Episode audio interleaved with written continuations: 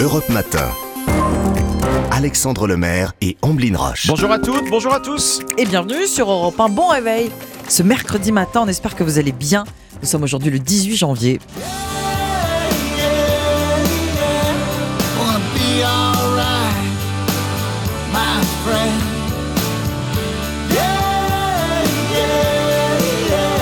Est-ce que vous reconnaissez cette voix Tiens, un immense acteur américain qui est aussi un rocker de fait. Et alors, ne lui dites surtout pas qu'il fait de la country. hein. Alors surtout Oh là pas, là là là là. surtout pas. C'est Kevin Costner et c'est son groupe Modern West. Quatre albums à leur actif. Kevin Costner est un chanteur.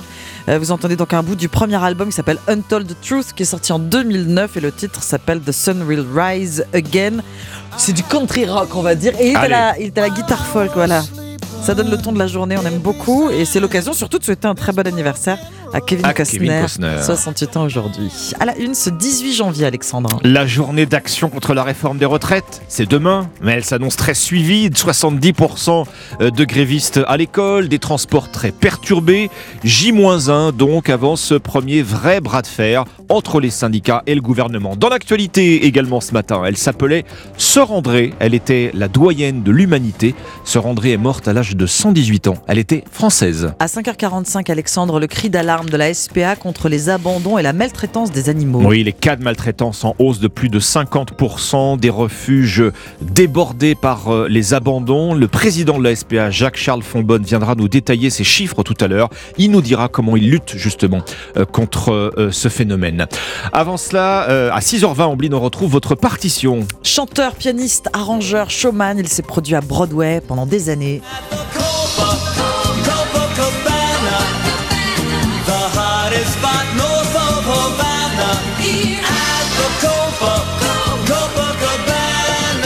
La partition de Barry Manilow, ce sera à 6h20. Bonjour Anissa Haddadi. Bonjour Ambline, bonjour Alexandre. Anissa, bonjour. On est loin de Copacabana, Voilà. euh, côté Ouais. météo. voilà, vitamine D par, procu- par procuration. Avant de regarder le, le soleil, votre histoire dingue, de la- ou l'absence de soleil, votre histoire dingue du jour dans un quart d'heure, celle d'une frasque historique retrouvée dans une, euh, euh, une fresque historique retrouvée dans une brasserie lorraine. Oui, oui, oui, il y a des travaux et comme ça on retrouve des objets historiques C'est fou ça. qui, en plus, cette fresque avait fait beaucoup parler. Elle avait été très controversée. C'est des, scènes de, de, de choucroute Non, alors non, on est en Alors, Lorraine, on n'est presque. pas en Alsace. Euh, presque, Ne vous verrez. confondre. Vous verrez qu'il y aura un indice local Et sur on en parle dans, dans 10 minutes. La météo d'abord et encore des vigilances ce Oui, matin. 19 départements vigilance orange, 16 départements vigilance neige parce que le grand fait météo du jour, c'est la neige. Elle tombe du Grand Est jusqu'à la Creuse en passant par la région euh, Rhône-Alpes, Auvergne. La neige tombe à basse altitude des 300 mètres et elle tient au sol, donc prudence sur les routes dans le centre et l'est du pays. Cet après-midi, la neige va se calmer. Elle concernera seulement les départements situés entre l'Alsace et le Lyonnais.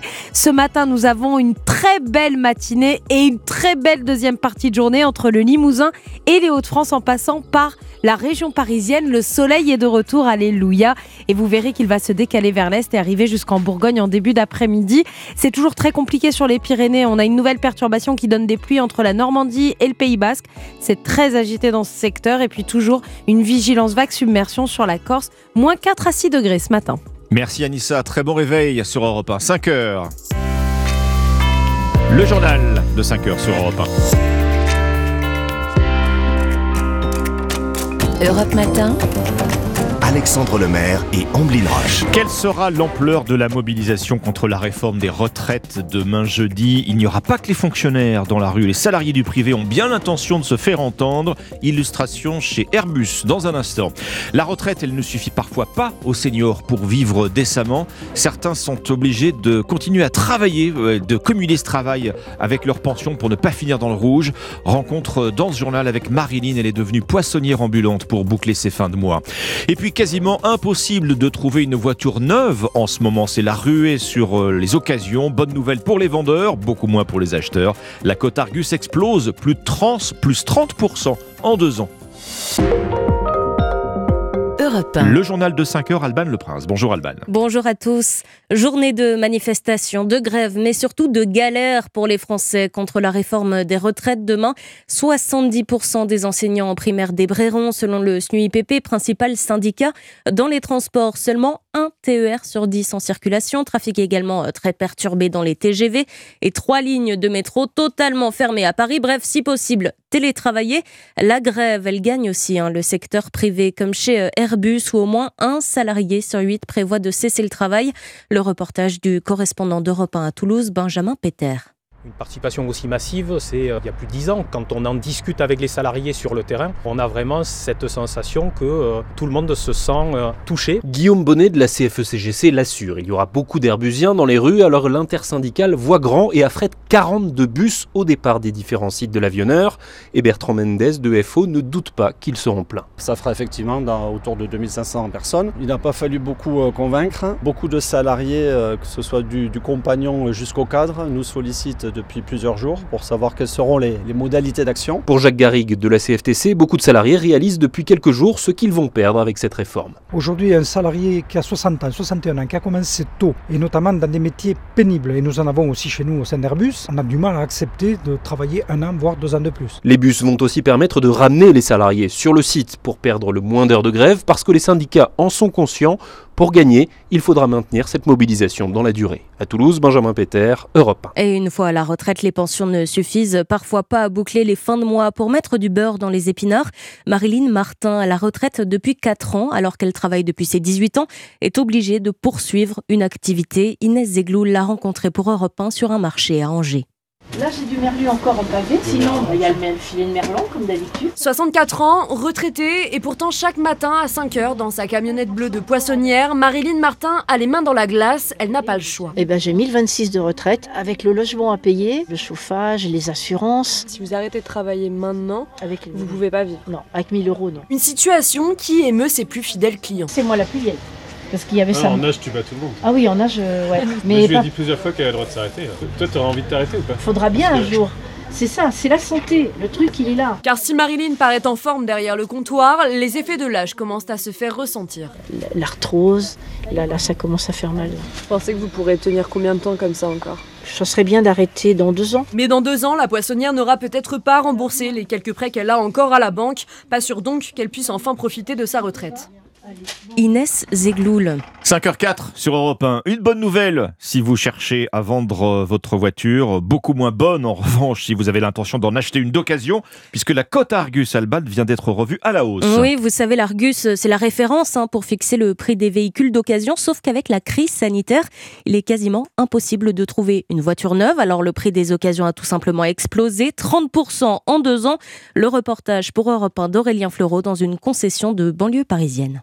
Lassé de ne pas trouver la voiture neuve qui lui convient, Marco n'avait pas d'autre choix. J'ai fait pas mal de concessions, toujours les mêmes délais. Plus d'un an, je trouve ça euh, aberrant. Donc là, je peux plus attendre. Je préfère euh, me positionner vers le ma- le marché d'occasion. Et même si les prix grimpent vite, c'est une Golf d'occasion que Mathieu espère trouver. Oui, bah une belle occasion récente avec très peu de kilomètres, euh, c'est plus ou moins proche du neuf. En sachant que sur du neuf, on perd de la valeur à l'achat directement. Un marché bouleversé avec des tarifs jamais vus dans son agence, c'est devenu le quotidien de Yoni Dayan, fondateur de Simplicicar. On a complètement changé notre modèle et en fait on fait comme la bourse, c'est-à-dire que tous les jours on va sur les petites annonces et on fait nos propres estimations au cours du jour, puisqu'il y a eu des évolutions énormes et je pense que c'était bien euh, que l'Argus se réveille. C'est le pionnier, ça va être beaucoup plus facile pour nous pour estimer les véhicules. Et il voit même des clients qui spéculent, ils gardent leur voiture quelques mois et ensuite la revendent plus cher que le prix d'achat. Aurélien Fleureau. Avis aux parents et aux futurs bacheliers, c'est le grand jour pour Parcoursup. Les élèves pourront à partir de 18h commencer à inscrire leurs vœux de formation post-bac sur la plateforme. 20 000 sont disponibles. Prenons à présent la direction des États-Unis où s'est ouvert hier un procès contre Elon Musk. Oui, le patron de Tesla, tout nouveau propriétaire de Twitter, est accusé de fraude en cause. Un tweet, justement, posté en 2018 dans lequel le milliardaire assurait avoir les fonds nécessaires pour sortir Tesla de la bourse. Alexis Guilleux, vous êtes le correspondant d'Europe 1 aux États-Unis. Ce que reprochent les investisseurs et les actionnaires à Elon Musk, c'est de les avoir manipulés. Hein. Oui, parce qu'à la suite de ce tweet, l'action Tesla a bondi avant de s'écrouler quelques jours plus tard à l'annonce de l'échec de ce rachat. Le groupe d'investisseurs accuse le milliardaire d'avoir artificiellement affecté le cours de Tesla et d'autres titres boursiers. Elon Musk et ses avocats devront donc prouver qu'il existait bien un plan financé pour privatiser l'entreprise automobile et que le tweet du patron n'était ni faux ni trompeur pour les actionnaires. Dans cette même affaire, Elon Musk a déjà été condamné par le gendarme boursier américain, une amende de 20 millions de dollars et son départ de la présidence du conseil d'administration de Tesla. Ce procès au civil est censé durer trois semaines. Il a débuté hier avec la sélection du jury et jusqu'au dernier moment, Elon Musk a tenté de faire délocaliser l'audience au Texas. Selon le milliardaire, les jurés choisis dans la région de San Francisco ne pourront pas être impartiaux à cause de la couverture médiatique du récent rachat de Twitter et les milliers de licenciements qui ont suivi. Merci Alexis Guilleux, correspondant d'Europe 1 aux États-Unis. Un retour en France avec euh, l'interpellation d'un quatrième suspect après la rixe euh, de Thiers dans le Val-de-Marne lundi dans laquelle un adolescent a été tué. Oui, hein, et les quatre ados âgés de 15 et 16 ans seront présentés à un juge d'instruction ce matin. Ils pourraient être mis en examen dans le cadre de l'enquête ouverte par le parquet de Créteil pour homicide volontaire en bande organisée. C'est un phénomène qui prend de l'ampleur dans nos commerces, la publication d'images de vidéosurveillance dans lesquelles on voit des personnes prises en flagrant délit de vol. Oui, de plus en plus de patrons en colère publient ces vidéos pour tenter d'identifier les voleurs. Beaucoup ignorent que c'est interdit par la loi, d'autres le savent mais décident tout de même de dénoncer ces délits. C'est le cas notamment de Thomas Orasi, les pharmaciens à Béziers, David Montagnier. Sur les portes vitrées de sa pharmacie, deux photos couleurs sont placardées. On y voit deux individus en train de dérober des produits. Au-dessus, un titre, Le mur des voleurs. Thomas Orasi n'a pas hésité à publier le visage de ceux qui l'ont volé, une démarche qu'il justifie par l'inertie de la justice. La personne qui est venue euh, cinq fois il y a quelques semaines euh, en, quatre jours dans, dans ma pharmacie euh, était mineure. Elle s'est faite arrêter, elle a un rappel à la loi, deux heures après elle était dehors. Quoi. Donc c'est vrai que c'est un peu rageant. Si derrière, la machine judiciaire avait les moyens de nous protéger ou de régler ce, ce problème, ça ne me gênerait pas. Mais cette pratique reste illégale, comme l'explique maître Guillaume Sauvage, avocat au barreau de Paris. Il y a des, des interdictions dans euh, le Code de la sécurité intérieure, euh, avec des sanctions élevées d'un maximum de 3 ans et 45 000 euros d'amende. Si j'utilise des images d'une vidéosurveillance pour une autre finalité, euh, ou bien si j'y fais accéder d'autres personnes que celles qui sont euh, habilitées. Et parmi celles-ci, la police, bien sûr, à qui les bandes vidéo doivent être transmises pour retrouver les suspects. David Montagnier, spécialiste police-justice d'Europe 1. Merci Alban Le Prince, c'était votre journal de 5 heures sur Europe 1. Et à 5h09, on passe au sport avec Dimitri Vernet. Bonjour. Bonjour Ambline, bonjour Alexandre. Bonjour Dimitri. Bonjour à tous. On débute par du tennis avec la suite du premier tour de l'Open d'Australie cette nuit. Et oui, c'est peu banal. Hein. Trois jours après le début du Grand Chelem, il reste de nombreux matchs d'ouverture à jouer, conséquence de la chaleur et de la pluie qui obligent les organisateurs depuis hier à reporter un bon nombre de rencontres, notamment ce duel franco-français entre Richard Gasquet et Hugo, et Hugo Humbert, qui est pour le moment toujours suspendu. Dans le même temps, cette nuit, le deuxième tour du tournoi a débuté hein, sur les cours couverts, notamment dans le tableau masculin. Raphaël Nadal, le tenant du titre, affronte en ce moment même l'américain Mackenzie McDonald. À 9h, heure française, le russe Daniil Medvedev sera opposé à John Millman. Chez les femmes, la numéro 1 mondiale Iga Swiatek accède elle au troisième tour après sa victoire tout en maîtrise face à la colombienne Camila Osorio 6-2 6-3. Côté tricolore, on attend eh bien, le deuxième match de Caroline Garcia, la lyonnaise quatrième mondiale. A rendez-vous la nuit prochaine hein, pour un match face à la canadienne Leila Fernandez, une adversaire qu'elle connaît assez peu. Ouais, bah c'est vrai qu'au final, je la connais pas tant que ça. Euh, Au début, j'ai joué un peu à, à l'entraînement avec elle, mais plus trop ces derniers temps. Bah, elle a bien joué en Grand Chelem, notamment à, à l'US Open. Donc euh, ça va être un super match pour, euh, pour un deuxième tour. C'est un, c'est un tour difficile, mais euh, j'ai vraiment, c'est des bons challenges et il faut passer par là pour aller loin dans les tournois. Caroline Garcia au micro européen de Christophe Taureau. On prend maintenant la direction de la Pologne avec le début aujourd'hui du tour principal du championnat du monde de handball. Et oui, pour nos bleus, hein, notamment qui affrontent le Monténégro à 18h. Après une phase de groupe complètement réussie, l'équipe de France entame ce tour principal rempli de confiance et n'aura besoin que de deux victoires sur les trois matchs pour accéder au quart de finale. Les feux tricolores semblent bien être au vert, comme l'explique le capitaine Luka Karabatic au micro européen d'Axel May. On est dans une très bonne position. Tous les voyants verts, euh, pas, loin, je pense. Après, ouais, on a, on a quand même des petits bobos. On a la petite blessure de, Dika. On a eu des petites blessures, la mienne, celle de Valentin. Donc, euh, il faut, il faut toujours être vigilant et on voit que, que ça peut aller vite aussi parce qu'on enchaîne beaucoup. On a beaucoup de matchs et donc il faut, faut être vigilant sur ce qu'on fait. Euh, mais je pense que ouais, on est dans une, dans une bonne situation. Maintenant, il, il y a encore du, du travail à faire, des, des choses à aller chercher. Les Bleus nous donnent donc rendez-vous à 18h pour le début de ce tour principal face au Monténégro. Une rencontre à suivre en fil rouge sur Europe 1 1, radio officielle du championnat du monde de handball. Alors football, euh, on le sait, la Coupe de France nous offre parfois de sacrées surprises. Euh, ce qui fait tout le charme de cette compétition, ça c'est vrai. Et cette édition 2022-2023 ne déroge pas à la règle, Dimitri. Et Eh oui, puisque pour les 16e de finale, il y aura deux petits poussets, deux clubs évoluant en régional 1 en 6e division, Strasbourg-Königshofen et l'US Pays de Cassel, les Cassellois qui vont faire face à un défi de taille puisqu'ils vont affronter le Paris Saint-Germain et ses superstars Messi, Bappé et Neymar. Pour l'occasion, le club des Hauts-de-France jouera au Stade Bollard, hein, le, le stade du Racing Club de Lens, où plus de 30 000 billets ont déjà été réservés. Gabriel Bogard, le président du club, ne revient toujours pas. Euh, Quand on fait de l'associatif à un niveau amateur comme ça, et on fait ça avant tout pour une aventure humaine. Et, et quand il arrive des choses comme ça, bah c'est c'est l'aboutissement. Et là, c'est c'est le travail. On récolte euh, là tout ce qu'on a semé de, depuis des années, et c'est on est récompensé. Et euh, là, c'est magnifique. Gabriel Bogard joint pour Europe 1 par Lionel Gougelot, US Pays de Cassel PSG. Le match des extrêmes en 16e de finale de Coupe de France, c'est lundi prochain et ce sera bien évidemment à suivre dans Europe 1 Sport. Merci beaucoup Dimitri Vernet, c'était le journal des sports, 5h12, on passe aux courses. Et c'est le pari gagnant de Thierry Léger. Bonjour Thierry. Bonjour Omblin, il y aura des courses cet après-midi sur l'hippodrome de Cagnes-sur-Mer et mon pari gagnant sera le 302 Indian Gold. Deux fois deuxième pour autant de tentatives l'an dernier face à une opposition d'un niveau certainement plus relevé que celle qu'elle devra affronter cet après-midi. Cette pouliche ayant visiblement bien évolué ces dernières semaines trouve ici des conditions de course idéales pour remporter sa première victoire. Alors notez bien, pour cet après-midi sur l'hippodrome de Cagnes-sur-Mer, réunion 1 dans la troisième course, le numéro 2, Indian Gold. Merci Thierry Léger. Et comme chaque matin sur Europe 1, vos pronostics du Quintet dans une demi-heure, 5h13. Très bon réveil à tous à suivre. L'histoire dingue d'Anissa Haddadi, c'est une découverte digne d'Indiana Jones, mais alors dans une brasserie lorraine. A tout de suite. Europe Matin. Alexandre Lemaire et Amblin Roche. Excellente euh, matinée à l'écoute euh, d'Europe 1. C'est l'histoire dingue d'Anissa Haddadi à présent. Alors, nous sommes passés par là il y a quelques jours, Anissa. Ce matin, vous allez nous prouver que le vendredi 13, eh bien, peut-être un jour de chance pour les amateurs d'art et d'histoire. Bah, vendredi dernier, nous étions le 13 janvier. Certains ont joué au loto, d'autres ont joué au casino. D'ailleurs, faudra que je vous le raconte dans une histoire dingue, mais certains ont vu leur vie changer en jouant seulement 88 centimes. Mais ça, on Ah, aura l'occasion d'en reparler. Euh, et puis, les plus chanceux, eux, ont eu le droit de revoir une célèbre fresque historique qui avait beaucoup fait parler pendant l'entre-deux-guerres. Dans la plus ancienne brasserie de Nancy, l'Excelsior, pour ceux qui connaissent la ville lorraine, située en face de la gare, c'est une fresque du début du XXe siècle qui a été retrouvée.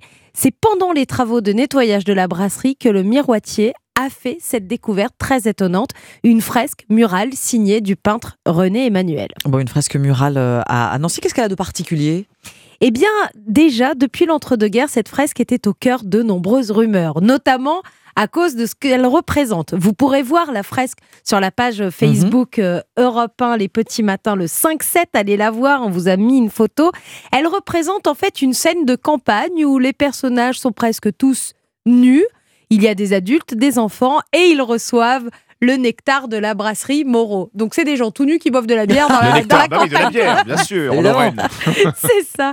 À l'époque, en 1911, cette scène choque, Ah. surtout dans la communauté religieuse. Pour calmer les esprits, cette fresque de 14 mètres carrés sera donc cachée. Où ça? Derrière un miroir. Ah, elle n'a pas disparu par accident, cette fresque. Elle n'a pas disparu par accident, elle a été cachée parce qu'elle faisait vraiment euh, polémique. Et vous le savez que Hmm. l'entre-deux-guerres a été une période très compliquée pour les, les œuvres d'art et notamment pendant la Seconde Guerre mondiale.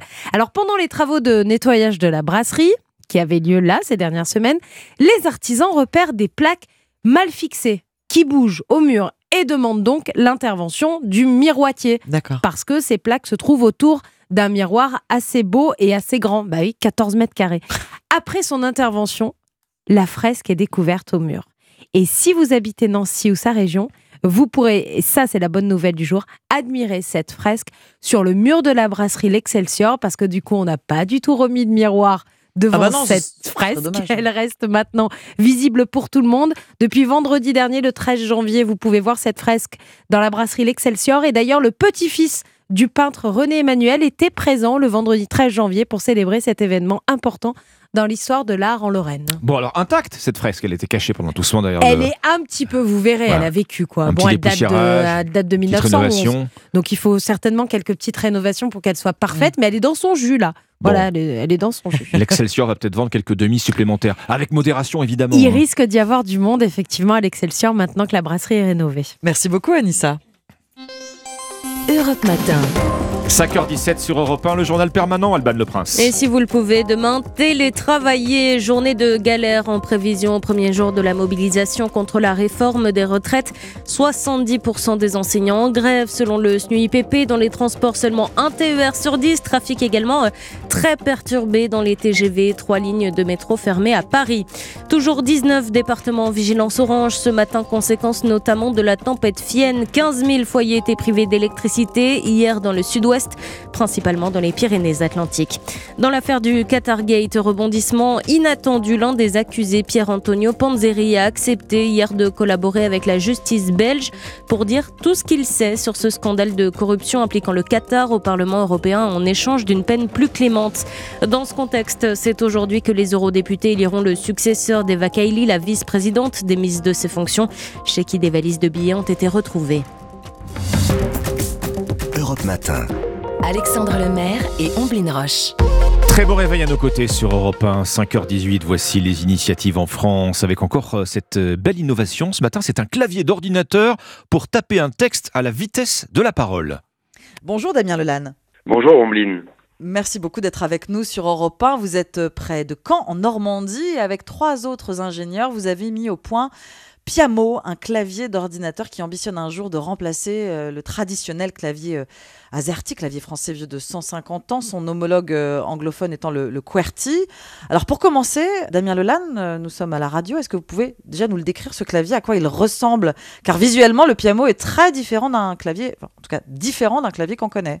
Alors absolument, le, le- le clavier, donc c'est d'abord un clavier, euh, le Piamo est un clavier ergonomique hein, qui fonctionne sur un principe de saisie simultanée. Donc à la différence d'un clavier classique, on peut actionner euh, euh, plusieurs touches en même temps pour euh, de façon à former des syllabes et donc des mots. Euh, et il est également enrichi d'un certain nombre de fonctionnalités qui euh, sont mises au service du gain de vitesse, hein, puisque l'objectif de Piamo, c'est d'abord de répondre à son propre besoin au travers de Piamo Prestation et l'objectif de vitesse. L'objectif de vitesse, ça a été l'un des moteurs. D'où vient l'idée? D'où vient euh, ce Piamo? Alors ce, ce piano en fait c'est une longue histoire mais en fait l'origine euh, commence au, avec le vélotype. Donc le, le vélotype c'est un, un clavier de saisie rapide hein, qui est très ancien puisque le, le brevet date de 1938 et c'est d'ailleurs le clavier qui est utilisé lors des allocutions du président Macron pour effectuer le sous-titrage. Et donc c'est un outil qui permet d'avoir des performances remarquables mais qui malheureusement est resté confidentiel car son utilisation est complexe et nécessite plusieurs années de formation pour pouvoir le, le maîtriser. Et donc euh, pour répondre en particulier à la demande des 7 millions de personnes sourdes et malentendantes en France, que Guy Ollier-Larousse, qui est donc l'inventeur du, piano, a réfléchi et pensé à un outil qui soit euh, intuitif, euh, innovant et qui permette, entre autres, de saisir jusqu'à la vitesse de la parole. Jusqu'à la vitesse de la parole. Alors qu'on comprenne bien, hein, vous l'avez dit, mais on va bien le repréciser avec le clavier AZERTY, on tape les mots lettre après lettre. Le Piamo, lui, euh, je vous cite, c'est un clavier des mots. Donc ce sont des combinaisons. Par exemple, si je prends un exemple euh, dans votre présentation, le mot bonjour, on va taper bon et jour, c'est ça, deux frappes au lieu de sept. C'est un peu Absolument. le principe. Absolument. Ouais. Donc on peut on peut actionner les touches simultanément. Donc on, effectivement on va saisir bon et puis jour, mais on va Oui. pouvoir également utiliser un raccourci BJR hein, dans le langage courant ou tout simplement ou tout simplement BJ euh, de façon à pouvoir saisir plus facilement, plus rapidement en actionnant moins de touches. Donc c'est l'intelligence artificielle qui est derrière du- le. Piamo. Oui. Alors, il y a également du- une forme d'intelligence artificielle puisqu'on on développe des, des- des outils, notamment le prédictif, hein, qu'on retrouve sur, euh, sur les smartphones. Euh, C'est-à-dire, lorsque je saisis quelques caractères, on me propose déjà des suggestions. Ce sont des fonctionnalités qu'on est en train d'incorporer au piano, entre autres. Il existe autant de combinaisons pour écrire tous les mots de la langue française. En fait, le, le- clavier piano permet de, de l'utiliser à sa guise. C'est-à-dire qu'il peut s'utiliser euh, en touche à touche comme sur un clavier AZERTY, même si cela perd tout le sens et, et toutes les fonctionnalités du piano. Mais on peut utiliser jusqu'à 6, 7, 8, euh, 9 caractères euh, en même temps. Et il est équipé également pour les professionnels hein, que nous allons former au sein de Piano Prestation avec l'utilisation d'un pédalier. D'ailleurs, toutes ces fonctionnalités, hein, je le précise, sont, sont détaillées sur le, notre site internet piamo.com où nous mettons en vidéo justement toutes ces, toutes Oui. ces fonctionnalités. Il y a une vidéo où on voit effectivement comment, euh, comment l'utiliser. Euh, il est euh, intuitif, hein, ce Piamo. Et pour les fautes d'orthographe, alors, euh, Damien Lelanne, il nous aide également, puisque ce sont des Alors ça, ça fait partie des développements effectivement qu'on- que nous sommes en train de finaliser de- et de développer. C'est de la correction orthographique, c'est de la correction de fautes de frappe, c'est de la gestion des accentués. Et en fait, toutes ces fonctionnalités qu'on a mis en place euh, dans un premier temps à destination de Piamo Prestations, hein, donc qui est la société qui va assurer du sous-titrage en direct, y compris par exemple pour sous-titrer une émission comme celle-ci. hein. On a d'abord pensé à nos propres besoins. Et euh, finalement, en développant un produit dont l'objectif final était la vitesse maximale, les fonctionnalités qu'on a mis en place pour, atteindre cet objectif, on s'est aperçu que finalement, elles pouvaient apporter un confort d'utilisation, une facilité d'utilisation qui puisse être euh, accessible au plus grand nombre. Et c'est la raison pour laquelle euh, nous avons créé Piamo Formation, hein, qui est une société de formation euh, certifiée Calliope d'ailleurs, euh, Oui. qui va former les futurs pianistes de Piamo Prestation.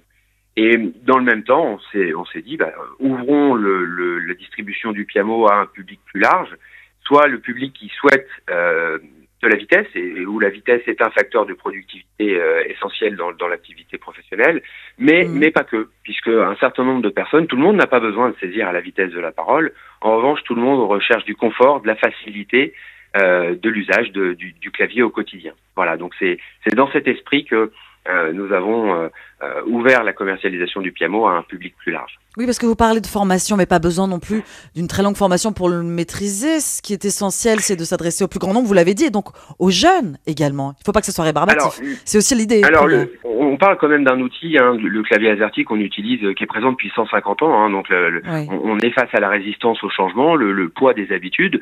Et, nous savons d'ailleurs plus, que d'autres que le, se former à un outil de saisie rapide nécessite du temps, puisqu'on a déjà une équipe de mm. pianistes, hein, pianiste s'entraîne tous les jours. Pour saisir à la vitesse de la parole, ça nécessite de l'entraînement. Euh, on peut faire l'analogie avec le piano. Hein. Effectivement, au bout de, quelques heures, on peut faire au clair de la lune, mais on ne fera hmm. certainement pas du Beethoven. Voilà. Eh bien, c'est un petit peu le même esprit pour le, pour le clavier. Alors, bien évidemment, les jeunes qui ont une plasticité cérébrale et, qui ont moins d'expérience avec un clavier AZERTY bah, apprennent beaucoup plus facilement et, je le constate tout simplement avec euh, euh, une de mes filles, hein, tout simplement, qui a 12 ans. Donc forcément, les jeunes aborderont ce clavier-là beaucoup plus facilement que des adultes qui auront besoin d'un accompagnement pour changer d'outil de saisie. Il va fonctionner avec n'importe quel appareil, euh, PC, tablette, avec tous les systèmes d'exploitation aussi?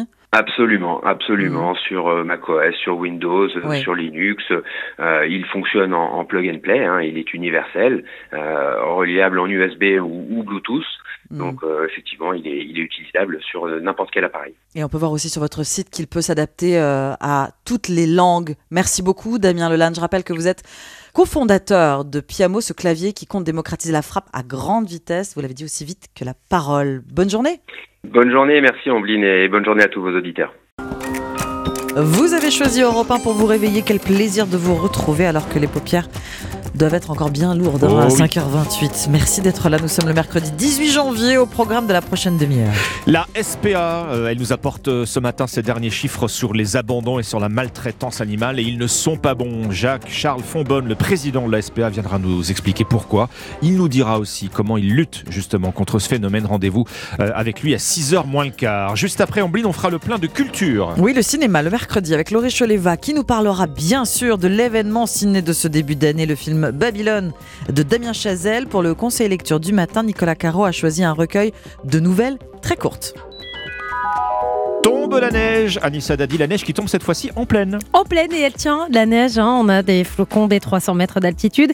Et les chutes de neige aujourd'hui, elles sont significatives sur le nord-est, la Creuse et la région Rhône-Alpes. 19 départements en tout en vigilance orange, 16 départements en vigilance neige, vous l'avez compris, dans le centre-est du pays, entre les Alpes et le Massif central. D'ailleurs, sur les Alpes, on a toujours ce risque d'avalanche. Il pleut sur les Vosges, il neige sur les Vosges et le Jura. Et puis en Bretagne, on a aussi une limite euh, pluie-neige où on verra des flocons en bord de mer, ça sera de la pluie. Plus dans les terres, ça sera de la neige. Aujourd'hui, c'est une journée de neige, mais c'est aussi une journée du retour du soleil. Il va faire beau sur certaines régions. Vous nous faites tellement plaisir. Et notamment les Hauts-de-France, la Champagne-Ardenne, la région parisienne, le centre Val-de-Loire, le Limousin. Cet après-midi, cette zone ensoleillée va même s'étendre jusqu'en Bourgogne et jusqu'à l'ouest de la Franche-Comté et jusqu'aux Pyrénées pour, euh, pour le sud. Donc ça va en s'arrangeant, mais on a une nouvelle perturbation qui arrive par l'ouest cet après-midi.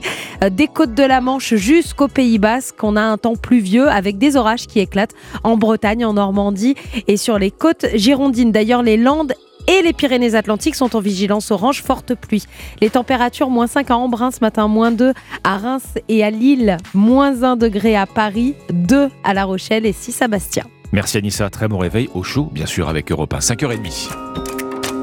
Europe Matin. Alexandre Lemaire et Amblin Roche. À la une de l'actualité, nid de poule, chaussées déformées, absence de signalisation, faute d'entretien, nos routes deviennent impraticables. Elles sont responsables de 30% des accidents mortels chaque année. Reportage dans ce journal. Et si l'on faisait payer les retraités pour combler le déficit? Ils sont pour l'instant épargnés par le projet du gouvernement. Des économistes demandent qu'ils soient mis eux aussi à contribution. Dans ce journal, nitrite et diabète ne font pas bon ménage. C'est une étude de l'INSERM qui confirme. Ces additifs très présents dans la charcuterie augmentent les risques de développer un diabète de type 2. Le football, c'est l'incroyable engouement autour du 16e de finale de Coupe de France entre le petit club du pays de Cassel et le PSG à Lens. Près de 30 000 billets vendus en une seule journée. Le journal de 5h30, Christophe Lamar. Bonjour Christophe. Bonjour Alexandre, bonjour à tous. L'enfer, ce n'est plus seulement les autres, c'est aussi la route. Le rapport de l'Observatoire de la sécurité routière fait froid dans le dos. 30% des accidents mortels sont directement liés à l'état de la chaussée. Nid de poule, ralentisseur non conforme, absence de signalisation, autant de pièges pour les automobilistes et les motards.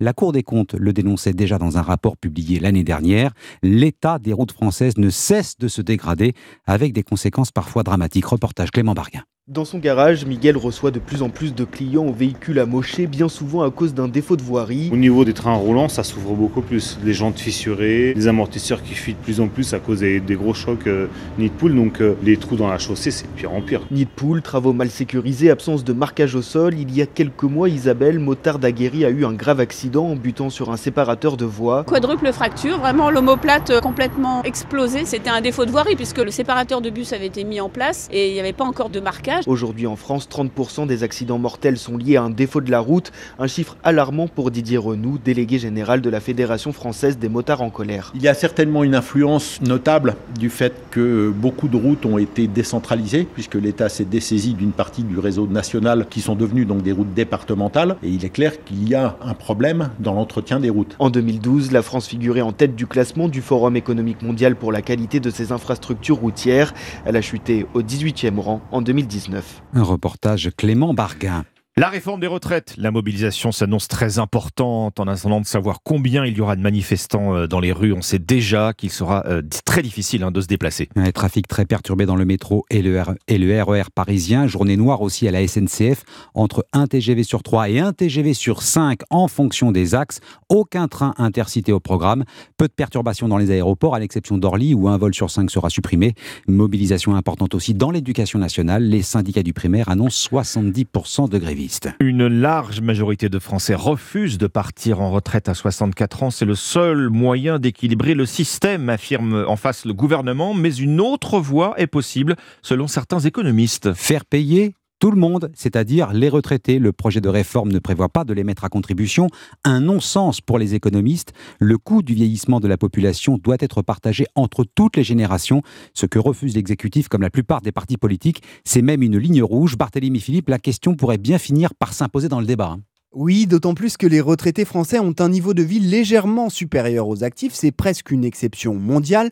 Seuls 10% des retraités vivent sous le seuil de pauvreté contre 15% de l'ensemble de la population. Souvent propriétaires, ils disposent aussi d'une plus forte capacité d'épargne. Le tabou de leur contribution à la réforme n'est donc pas justifié selon Emmanuel Grimaud, président de Maximis Retraite. Ça a du sens de dire dans une réforme on fait payer tout le monde. C'est vrai qu'aujourd'hui les retraités payent moins de CSG, CRDS que les actifs. On n'a pas vraiment de raison pour expliquer ça. Sur la retraite de base, pourquoi les retraités ne cotisent pas à l'assurance maladie alors qu'ils sont consommateurs de soins plus que le reste de la population? Donc il y a quelques, quelques petits éléments qui pourraient être mis en œuvre pour faire en sorte que justement tout le monde participe à cette réforme des retraites. Et il y a une autre solution, c'est de désindexer partiellement les retraites par rapport à l'inflation. Cela pourrait déjà rapporter un milliard d'euros par an alors que le gouvernement évalue à 12 milliards d'euros les besoins de financement du système de retraite d'ici 2027. Barthélémy Philippe du service économie d'Europe 1.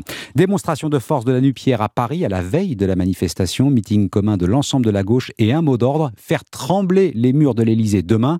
Du côté de la majorité présidentielle, justement, certains députés font le pari d'une résignation des Français, d'autres craignent au contraire un embrasement social.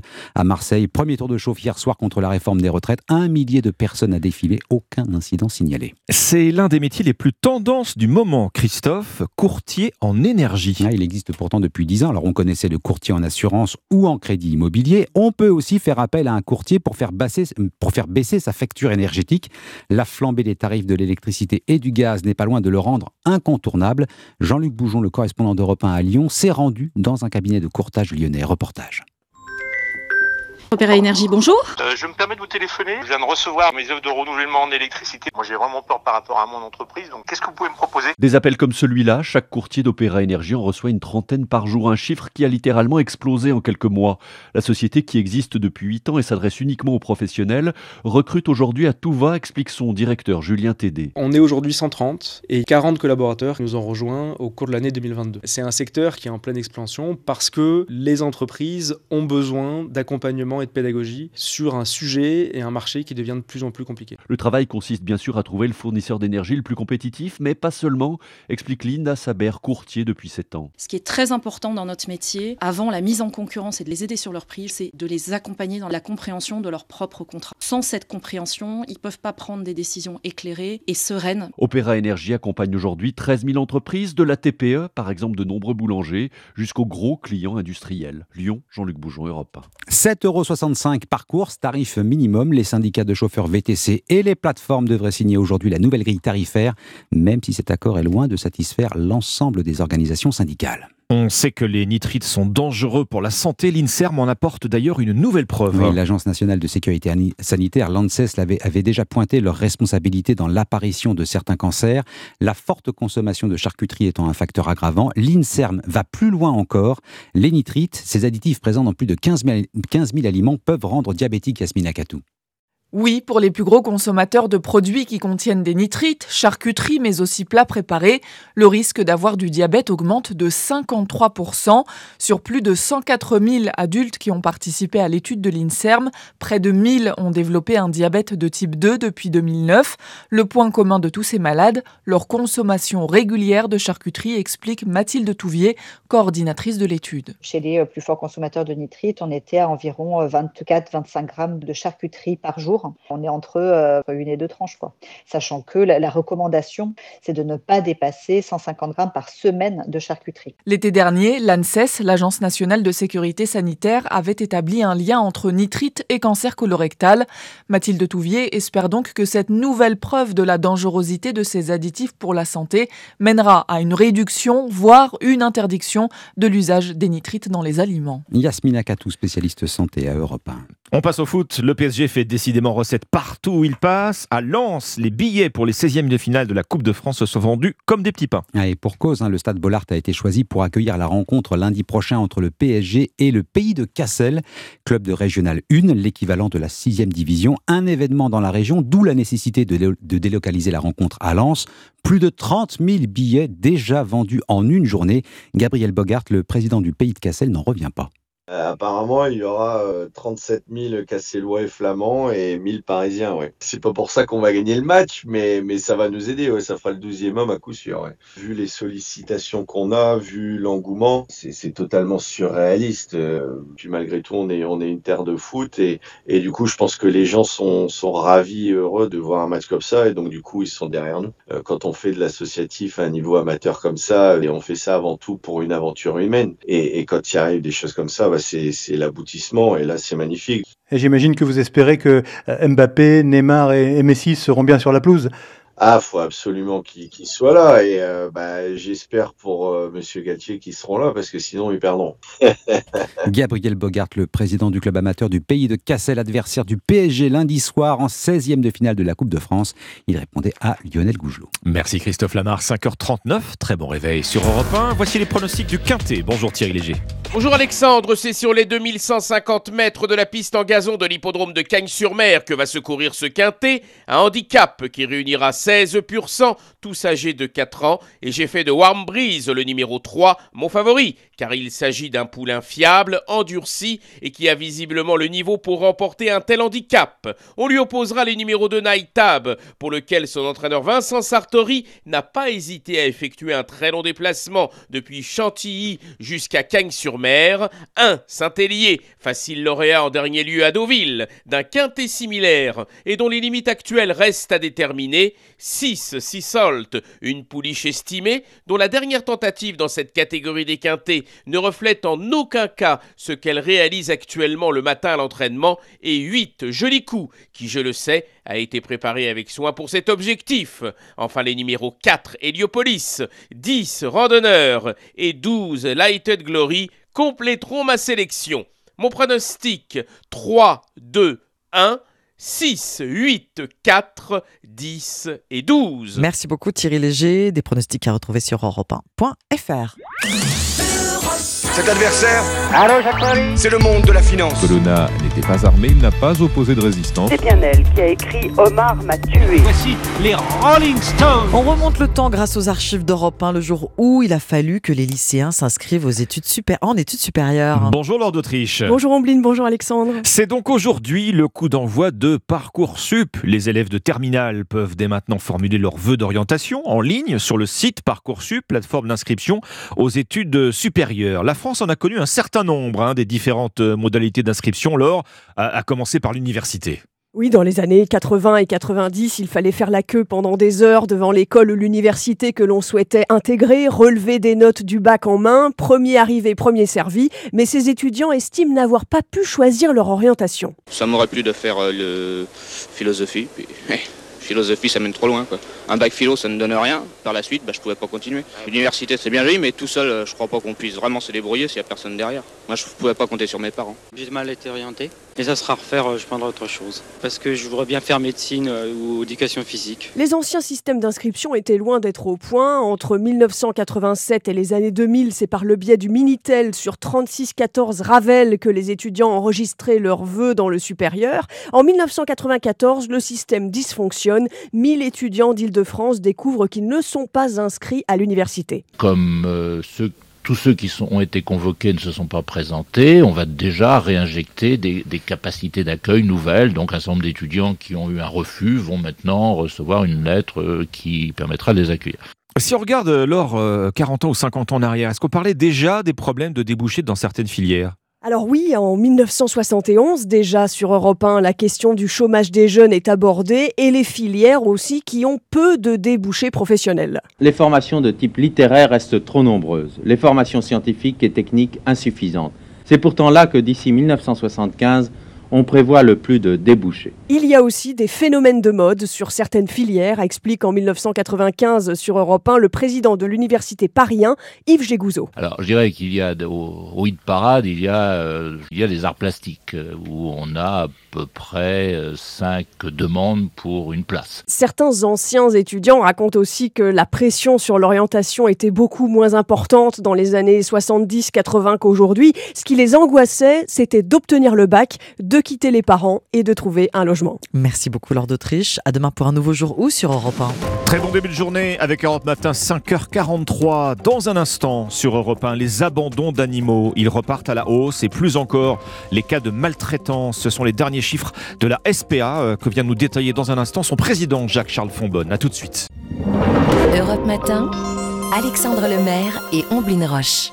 Vous écoutez Europe 1, il est 6h moins le quart. Bon réveil, les chiffres euh, alarment les associations. Plus de 44 000 animaux abandonnés ont été pris en charge par la SPA euh, l'année dernière. On égale presque le triste record de 2019, juste avant la crise du Covid. Dans le même temps, les signalements pour maltraitance animale sont en hausse. Votre invité Alexandre, c'est Jacques-Charles Fonbonne, président de la SPA. Bonjour Jacques-Charles Fonbonne. Bonjour. Vous avez recueilli l'an dernier 44 199 animaux de compagnie pour être précis. Plus de la moitié sont des chats. Comment vous recevez ce chiffre? Est-ce que c'est de la tristesse? Est-ce que c'est de la colère? Alors c'est un sentiment un peu paradoxal parce que nous avons eu avec 44 000 animaux un nombre d'animaux recueillis qui est à peu près équivalent à celui de 2021. On a eu également des adoptions euh, sur une échelle équivalente, un petit millier euh, d'animaux supplémentaires en adoption cette année. En revanche, si on a eu un peu moins de chiens abandonnés, ce qui est toujours étonnant, on a eu bien davantage de chats, bien davantage de ce que l'on appelle les nouveaux animaux de compagnie, et 60% de plus, même si le chiffre n'est pas complètement significatif, d'abandon de chevaux. Alors, peut-être avec des causes qui sont différentes. L'abandon des chats, on pense que c'est l'absence de stérilisation pendant ces deux années de, confinement. L'abandon des nacs, certainement parce que les gens ont pris des animaux, des petits animaux, notamment des lapins, comme on prend des jouets, puis ensuite ils s'en sont débarrassés. Eh et, puis nous recueillons chaque année à peu près une centaine de chevaux, et cette année on en a 160, et là manifestement c'est le manque de moyens financiers. Vous avez parlé des confinements. Est-ce que c'est aussi parce que nous sommes à nouveau libres de voyager? Euh, On sait qu'un grand nombre d'animaux sont abandonnés chaque année à l'arrivée des vacances.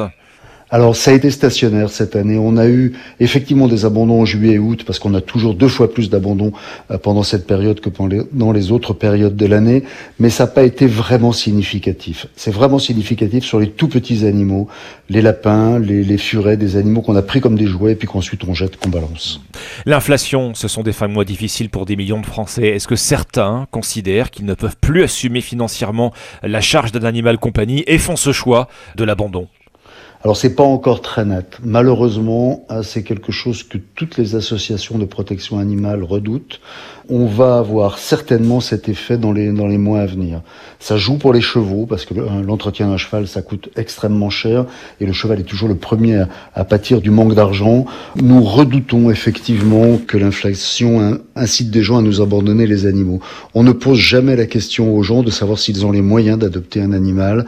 Ça coûte un petit peu plus qu'un millier d'euros par an pour un chien ou pour un chat en bonne santé, auxquels vont s'ajouter évidemment les frais vétérinaires avec le vieillissement de l'animal. Effectivement, on ne le rappellera jamais assez. Alors déjà, on n'achète pas un animal, on l'adopte, et avant de l'adopter, il faut absolument se poser les bonnes questions. Oui, absolument. Alors on les pose dans nos refuges et beaucoup d'autres associations sérieuses le font. Hein, C'est-à-dire qu'on interroge les gens d'abord sur leur envie, sur l'envie de la famille, puis sur leurs conditions de vie, hein, s'ils ont un appartement suffisamment grand, une maison. On a des animaux que l'on appelle notamment des chiens à besoins particuliers, et ce sont des chiens qui sont à la mode. Je pense euh, par exemple aux Malinois. Ce sont des gens qui ont besoin d'un maître qui s'en occupe, qui les fasse courir, qui les fasse travailler intellectuellement. On en a beaucoup dans nos refuges parce que les gens les prennent et puis ils s'aperçoivent qu'en fait ils peuvent pas s'en occuper et ils nous les ramènent. Autre chiffre alarmant, euh, Jacques-Charles Fonbonne, vous relevez une explosion des cas de maltraitance, ils sont en hausse de 52%.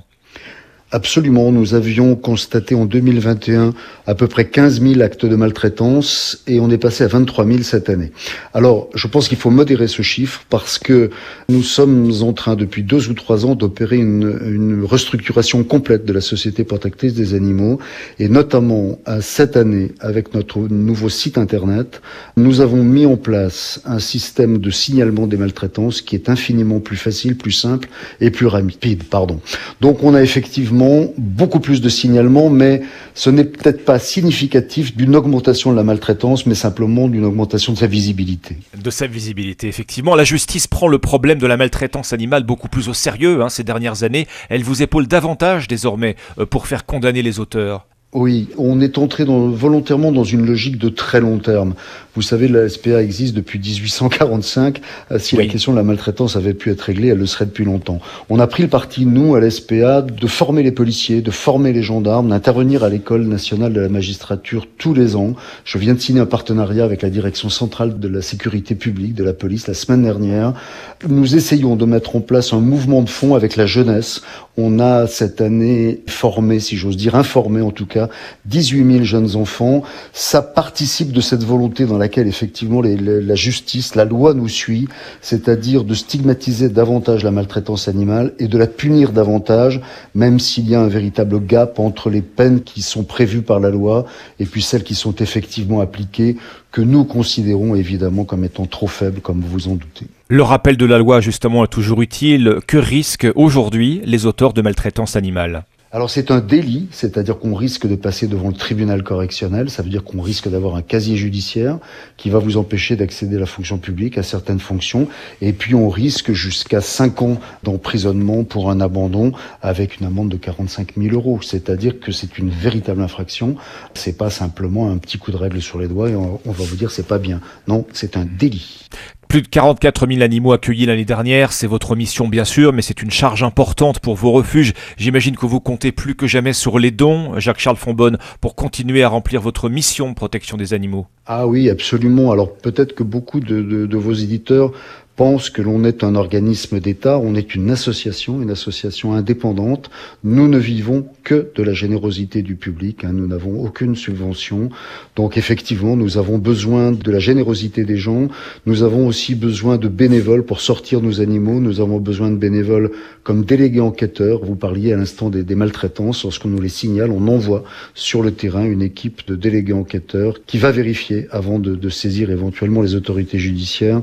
Donc on a besoin de tout le monde, on a besoin de gens qui aillent dans les écoles. Voilà, qu'on nous donne de l'argent, c'est évidemment indispensable, mais se rassembler avec nous autour d'une cause, c'est pas mal non plus. Eh bien voilà, cet appel est passé, appel au don, appel à la générosité des amoureux des animaux. Euh, merci euh, Jacques-Charles Fonbonne, président de la Société protectrice des animaux. Merci à vous. Merci. Europe Matin. 5h51, les titres de ce mercredi 18 janvier. Alban Le Prince. Jeudi noir, demain, jour de mobilisation et de grève contre la réforme des retraites. 7 enseignants sur 10 prévoient de débrayer selon le SNUIPP. Dans les transports, ça s'annonce aussi euh, très très compliqué. Emmanuel Macron, lui, prend de la distance. Le président sera en Espagne demain à Barcelone avec le Premier ministre Pedro Sanchez. Ils signeront un traité d'amitié et de coopération, notamment sur les questions migratoires, de défense d'énergie et de jeunesse. L'étau se resserre autour du président de la Fédération française de foot, Noël Legrette, en retrait de ses fonctions, désormais visé par une enquête pour harcèlement moral et sexuel ouverte par le parquet de Paris. L'homme de 81 ans dément toutes les accusations. Et puis LVMH, devenu euh, hier première entreprise du CAC 40, valorisée à 400 milliards d'euros. C'est un record pour une société européenne. Depuis le début de l'année, l'action a bondi de plus de 16%. Europe Matin.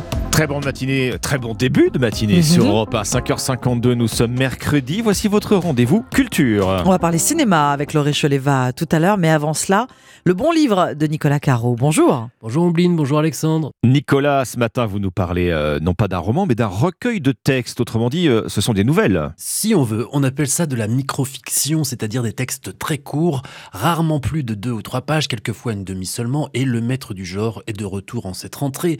David Thomas publie Partout les autres aux éditions de l'Olivier, et le titre du recueil résume pratiquement l'œuvre de David Thomas.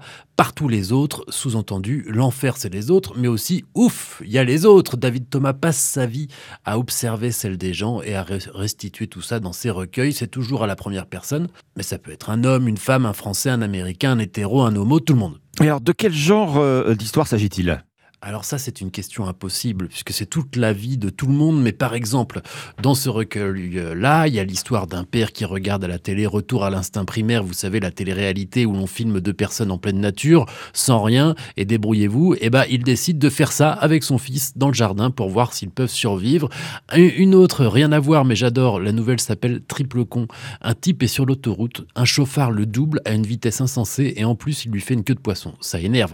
Mais l'abruti en question vend sa voiture manifestement puisque sur le pare-brise arrière, il y a un panneau à vendre avec son numéro de téléphone. Alors, le héros note le numéro et l'appelle. L'autre répond, il se crie dessus, il s'engueule, il raccroche et le narrateur se dit que ça lui fait ça lui a fait beaucoup de bien en fait. Alors, il le met dans son répertoire sous le nom Triple Con et quand dans la vie, il subit une contrariété, il appelle Triple Con et il s'engueule et l'autre le me- menace de lui casser la gueule et notre ami crie un bon coup et ça lui fait du bien.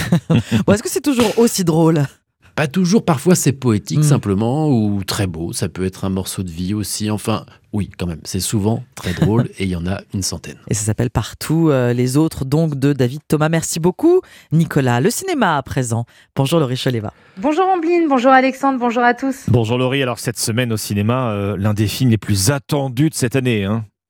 Et oui, c'est Babylone de Damien Chazelle. Damien Chazelle, réalisateur, je le rappelle, de Whiplash ou encore La La Land, pour lequel il avait reçu l'Oscar du meilleur réalisateur en 2017.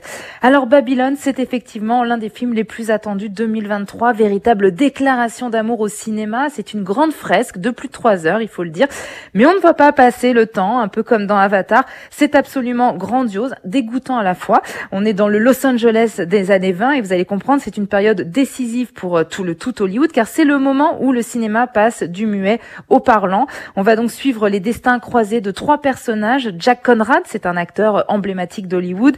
Nelly Leroy, une jeune actrice qui veut devenir une star à tout prix. Et Manny Torres, passionnée de cinéma qui rêve d'intégrer ce milieu. Je crois que ce que nous faisons ici à Hollywood est du grand art.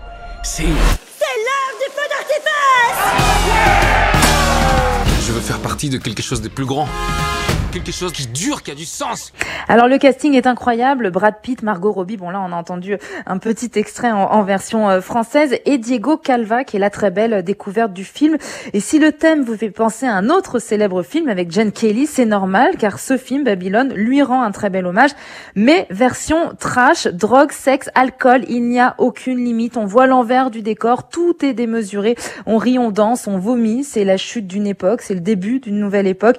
On vit euh, les tournages à la chaîne, en plein milieu du désert californien, dans les studios brûlants d'Hollywood, euh, l'arrivée du son. Euh, Brad Pitt, il a parlé de ce tournage, il a dit le tournage était encore plus fou que le scénario, et on le croit. C'est un film épuisant et génial en même temps, et on est toujours dans une action incroyable avec une mise en scène exceptionnelle.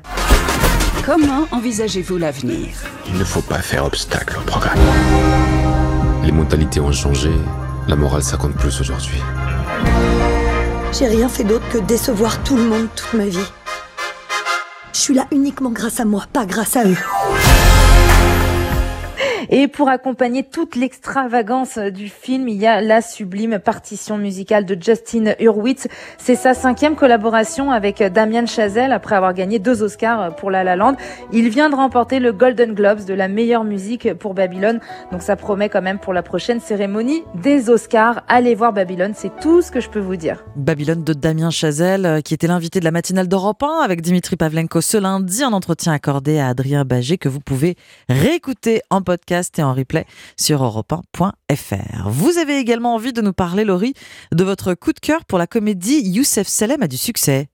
Oui, c'est un film de Baya Kasmi, c'est une comédie cinglante, drôle, émouvante avec Ramzi Bedia dans le rôle de Youssef Salem, un écrivain raté. C'est sans doute son plus beau rôle. Écoutez-le justement nous pitcher le film dans Clap. En fait, c'est un écrivain qui a toujours rêvé d'avoir du succès, qui n'en a pas, et le jour où il en a, c'est avec le livre qu'il faut pas. Parce qu'il a raconté plein de conneries sur sa famille, bien entendu. Sa mère ne couche pas avec le maître nageur, mais c'est c'est de la fiction, donc il écrit un livre, et c'est malheureusement le, pas le bon livre. Et c'est le Goncourt, carrément.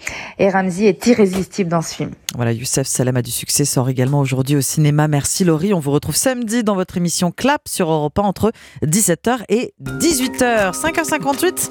Bonjour, bienvenue à ceux qui arrivent, qui se réveillent, qui nous rejoignent. Nous sommes le mercredi 18 janvier.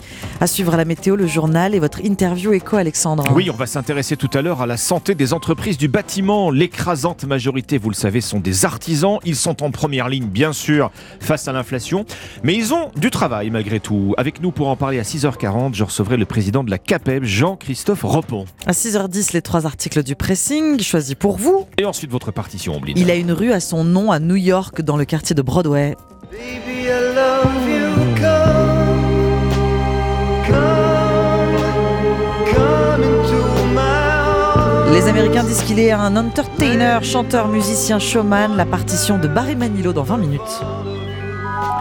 5h59, de la neige, de la pluie, des orages, c'est entendu, mais surtout, Anissa, le retour du soleil au programme de ce mercredi. Il est là, il est de retour et ce matin, il va vraiment donner du baume au cœur aux habitants des Hauts-de-France, de la région parisienne, du centre, du Loiret et du Limousin. Mais cet après-midi, le soleil va prendre de plus en plus de place et va s'étendre vers la Bourgogne, l'ouest de la Franche-Comté, le nord de l'Auvergne et jusqu'aux Pyrénées. On a vraiment une bande ensoleillée assez agréable sur le pays. À l'ouest de la France, de la Normandie jusqu'au Pays Basque, jusqu'aux Pyrénées-Atlantiques, on a un ciel de traîne avec une alternance de nuages d'éclaircies, pas mal d'averses sur la Bretagne et le centre Val-de-Loire. Attention, les Landes et les Pyrénées-Atlantiques restent en vigilance orange pluie inondation. Et puis, le fait important du jour, ce sont ces 16 départements placés en vigilance orange, neige, verglas. Attention sur les routes du centre et du nord-est du pays, entre l'Auvergne et l'Alsace. C'est très enneigé par endroits. Soyez prudents avec un risque d'avalanche sur les Alpes toujours aujourd'hui. Le froid et là, il s'installe cet après-midi seulement 0 à 14 degrés. Ce matin, moins 4 à Manosque, moins 2 à Guéret et à Lille, moins 1 à Paris, 4 à Nice et 6 à Bastia. Le beau temps d'hiver qui s'annonce. Merci Anissa Dadi. Très bon réveil avec Europe Matin. Il est 6h sur Europe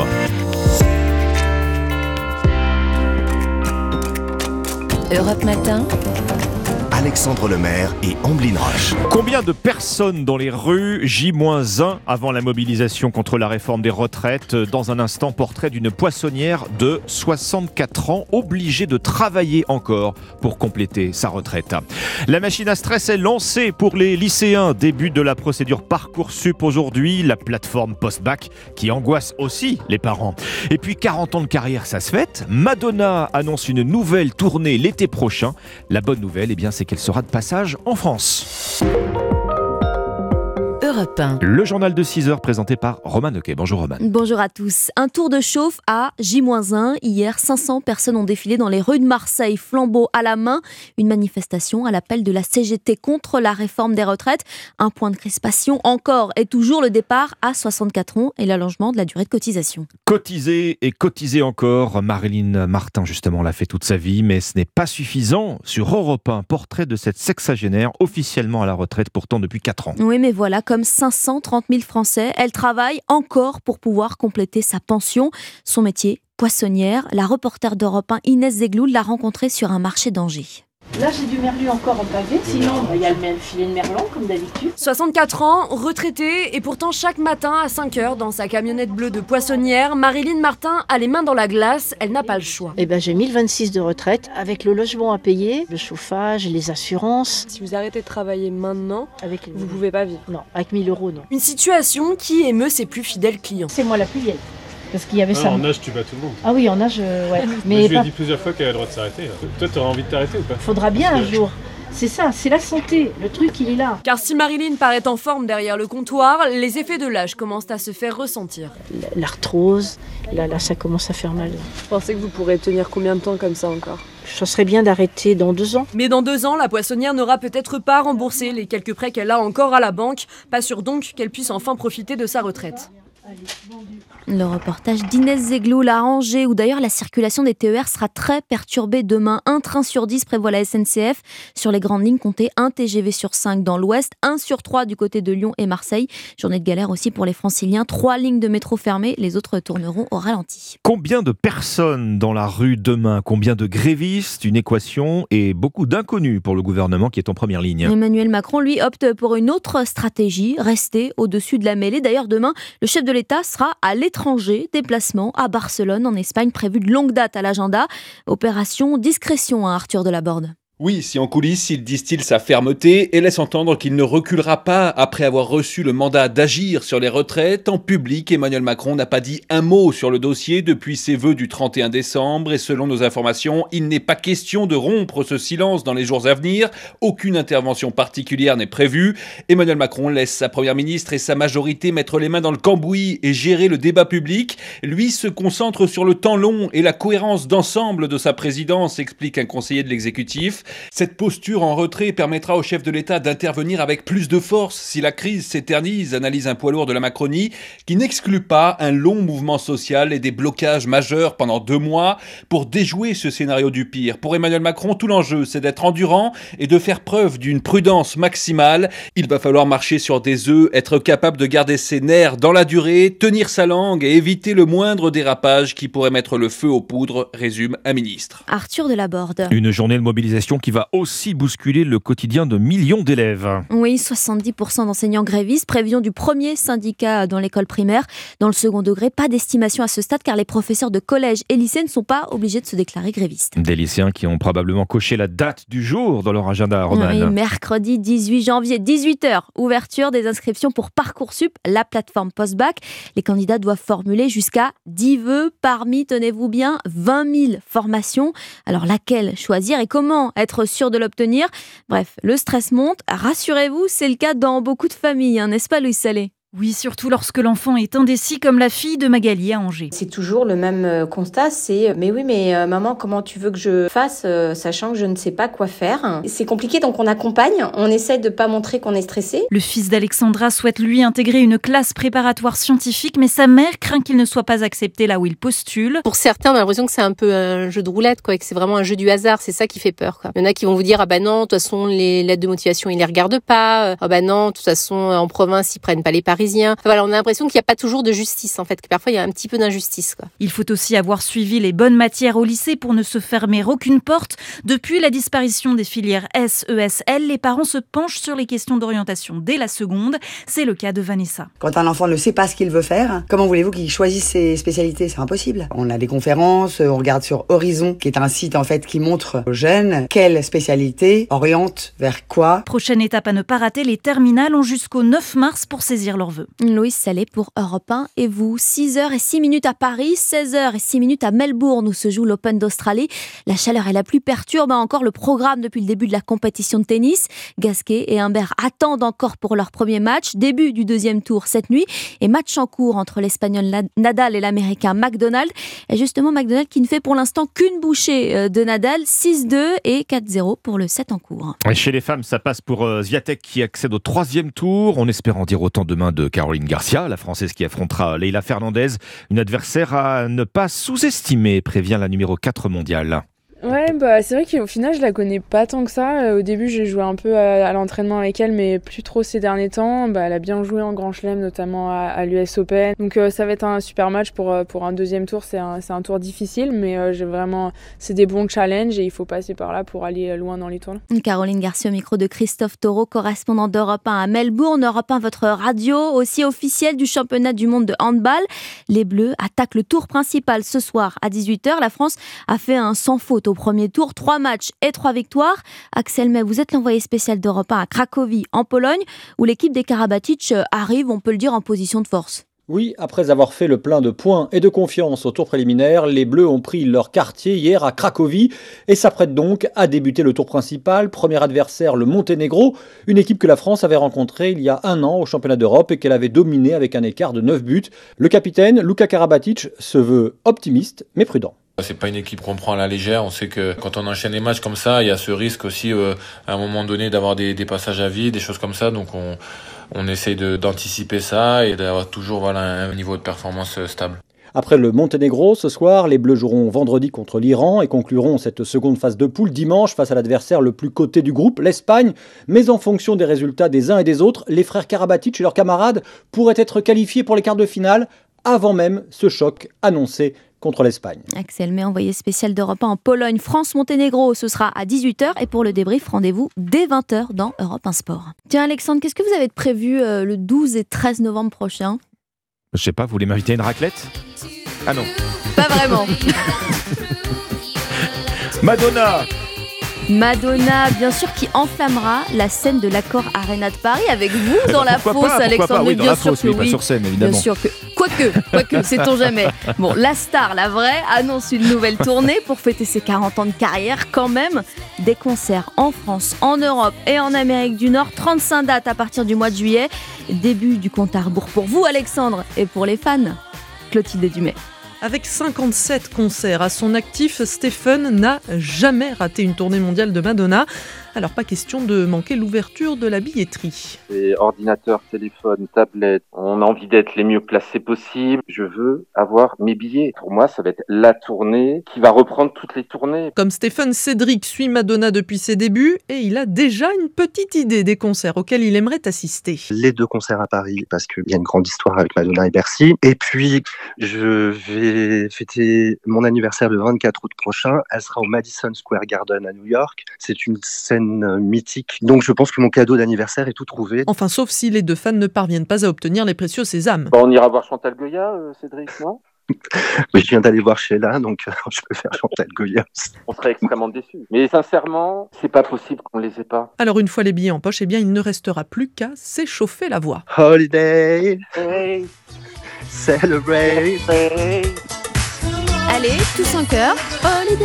Bon, retenez votre souffle.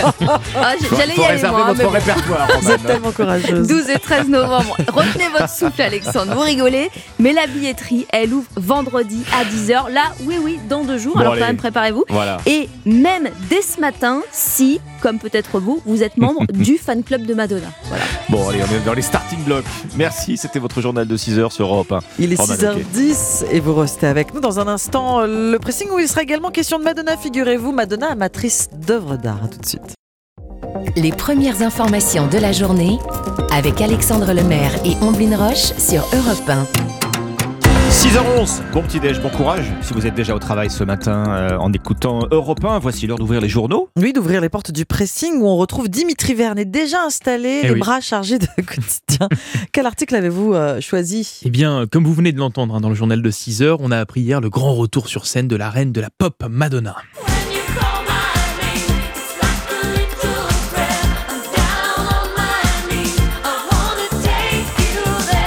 La chanteuse américaine a annoncé son Celebration Tour pour fêter ses 40 ans de carrière. Bon, mais si je vous parle de Madonna, ce matin, c'est pour une toute autre raison bien différente.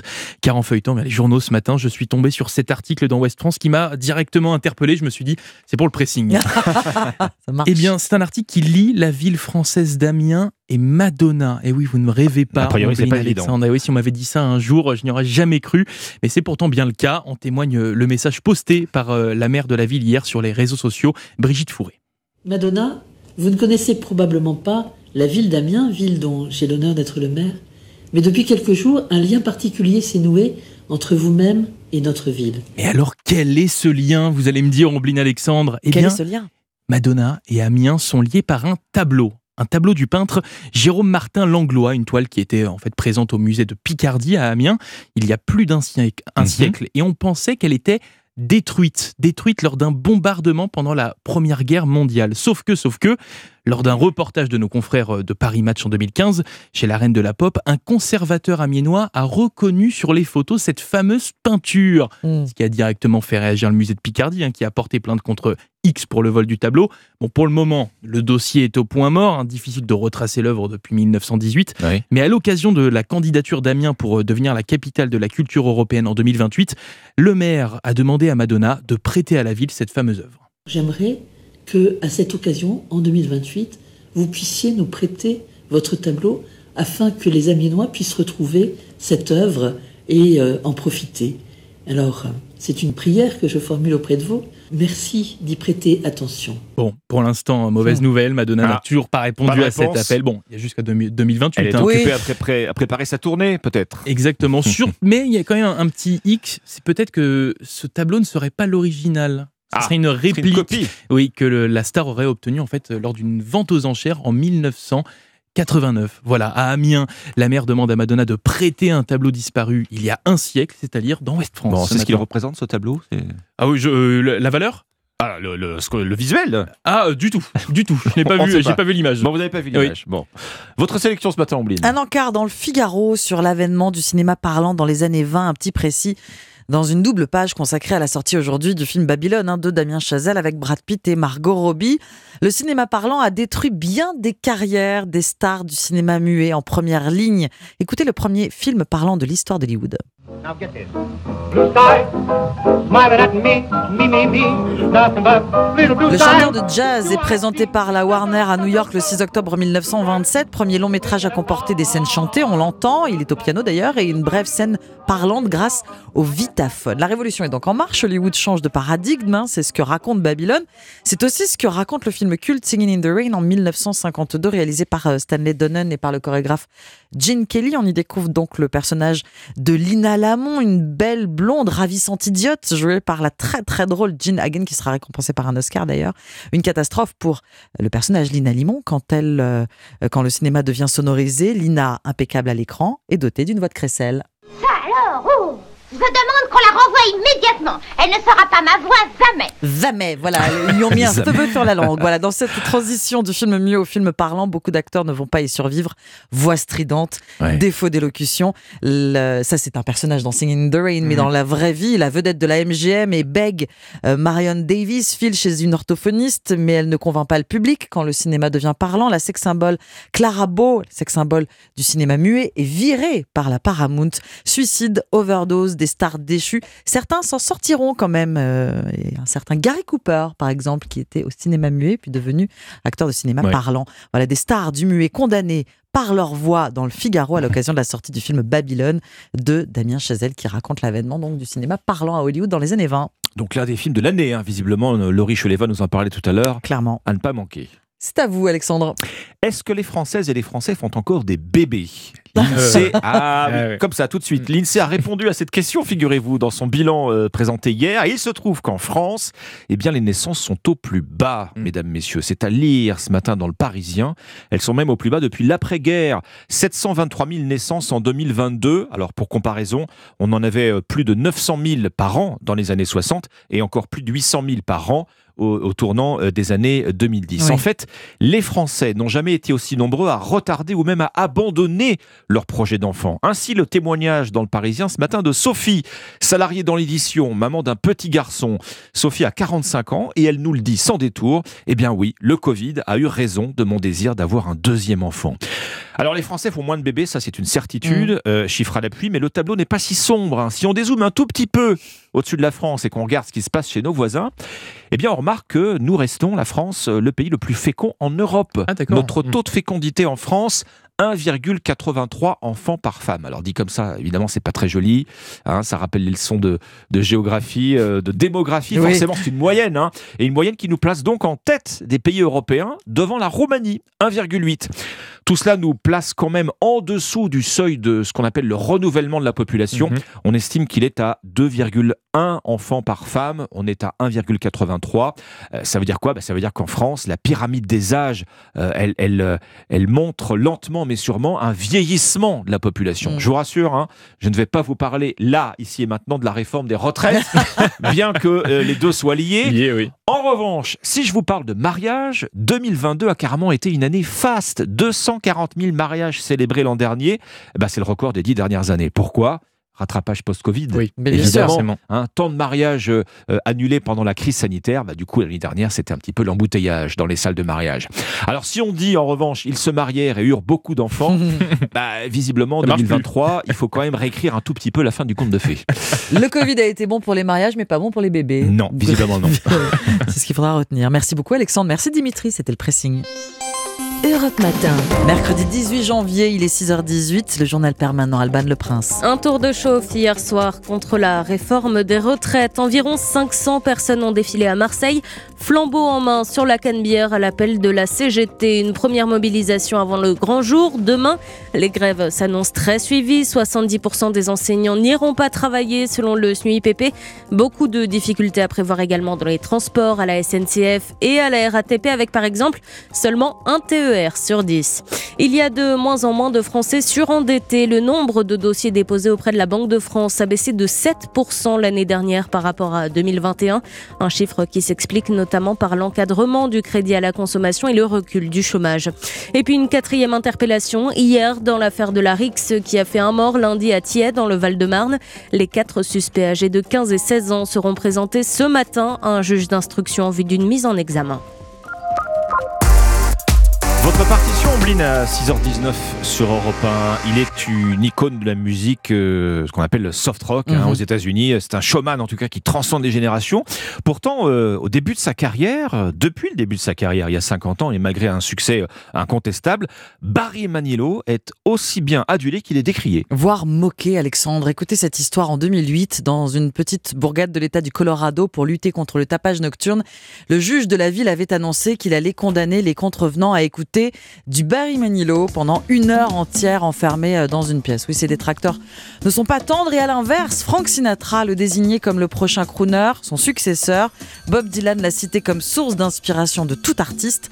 Pour le magazine Rolling Stone, Barry Manilow est un géant parmi les entertainers, ce mot anglais pour qualifier ses talents de showman.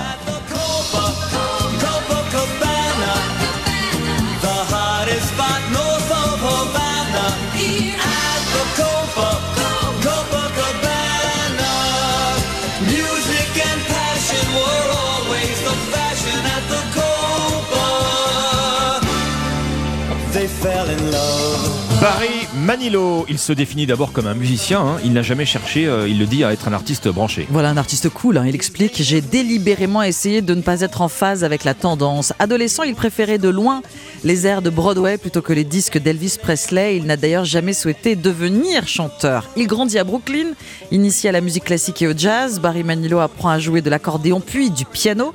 Lorsqu'il se rend au théâtre pour assister à une comédie musicale, ce n'est pas ce qui se passe sur scène qui le captive, mais dans la fosse. Son intérêt se porte sur l'orchestre et non sur les comédiens. Ce qu'il aime chez les Beatles, par exemple, ce sont les arrangements du producteur George Martin.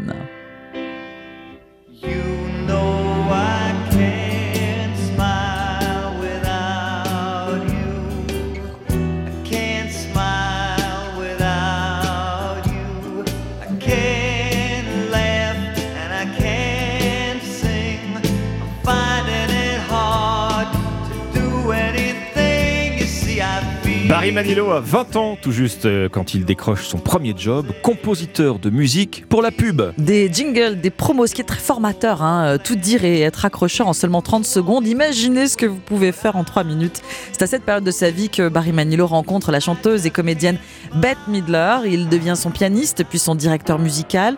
Il s'occupe de l'arrangement et de l'orchestration de son album. En contrepartie, Bette Midler lui autorise à jouer sur scène pendant les entractes au milieu de ses concerts. Alors ce n'est pas le fait de chanter hein, qui le motive, mais de faire entendre ses compositions. Baby, I love you. Come, come,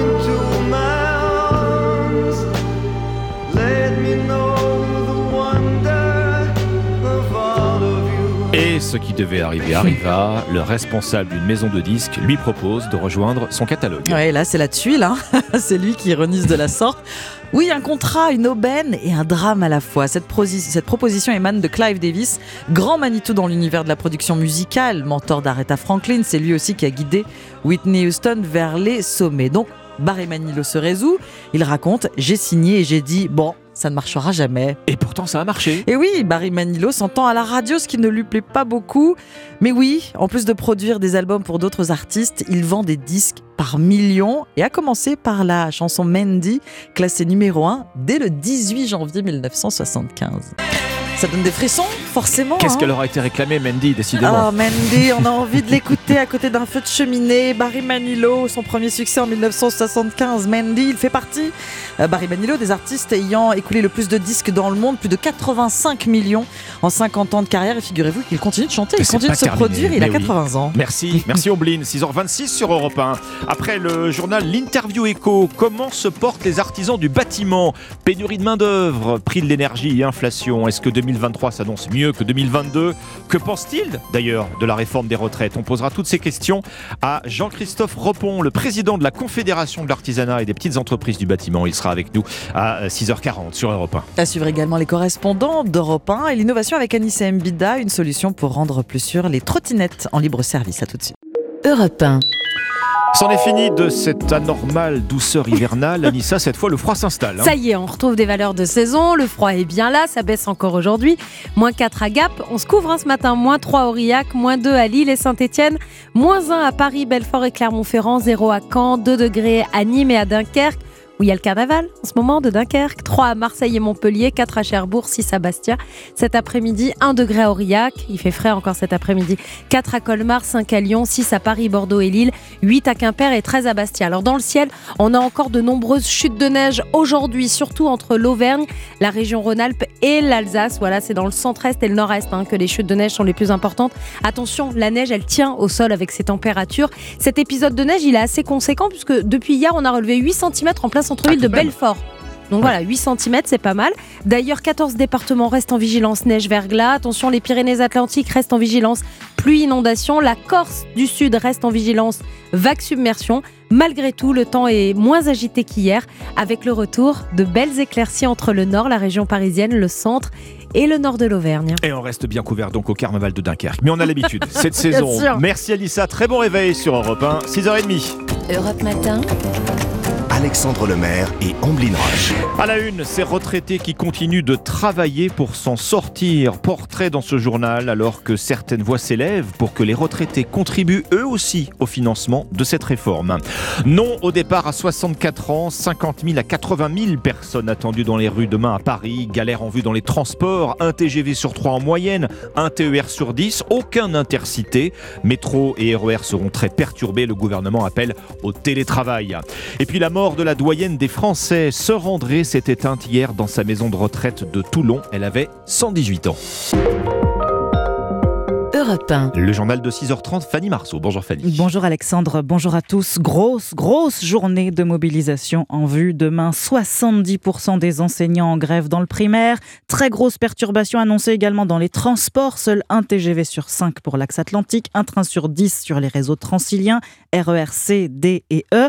Aucun intercité et la plupart des lignes du métro parisien ne seront ouvertes qu'aux heures de pointe. Euh, Visiblement, les syndicats mettent la pression avec un objectif, faire reculer le gouvernement sur la retraite à 64 ans. Deux ans de travail supplémentaire qui sont pourtant, selon l'exécutif, le seul moyen de pérenniser le système des retraites. et de financer l'augmentation des pensions, 1200 euros minimum pour tous, revalorisation qui soulagerait nombre de seniors. Ils sont plus de 500 000 à travailler après 55 ans pour compléter leur retraite.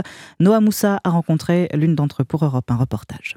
16 ans de retraite déjà et toujours le même dilemme pour Maïté. Je gagne environ 1790 euros par mois. J'ai des frais qui sont d'un peu plus de 1500 euros euh, mensuels. Donc il me reste à la fin du mois environ 250 euros pour l'alimentaire, euh, pour m'habiller, pour mettre de l'essence dans la voiture. Euh, C'est pas suffisant parce que ça correspondrait même pas à 10 euros par jour pour la nourriture. Alors elle a eu une idée. Elle a regardé son 70 mètres carrés de la banlieue parisienne et elle s'est dit que sa petite chambre d'amis au fond du couloir pouvait l'aider à arrondir ses fins de mois.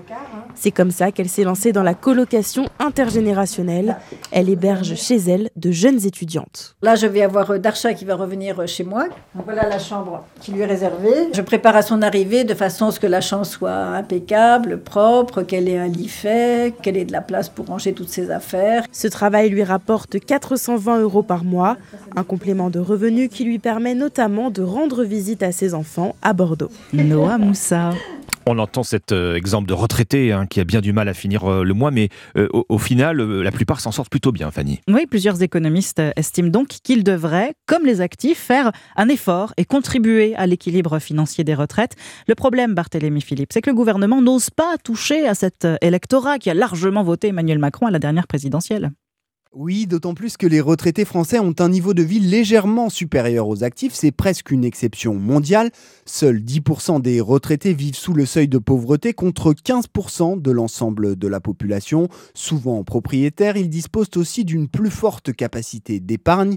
Le tabou de leur contribution à la réforme n'est donc pas justifié selon Emmanuel Grimaud, président de Maximis Retraite. Ça a du sens de dire dans une réforme on fait payer tout le monde. C'est vrai qu'aujourd'hui les retraités payent moins de CSG, CRDS que actifs. On n'a pas vraiment de raison pour expliquer ça. Sur la retraite de base, pourquoi les retraités ne cotisent pas à l'assurance maladie alors qu'ils sont consommateurs de soins plus que le reste de la population? Donc il y a quelques, quelques petits éléments qui pourraient être mis en œuvre pour faire en sorte que justement tout le monde participe à cette réforme des retraites. Et il y a une autre solution, c'est de désindexer partiellement les retraites par rapport à l'inflation.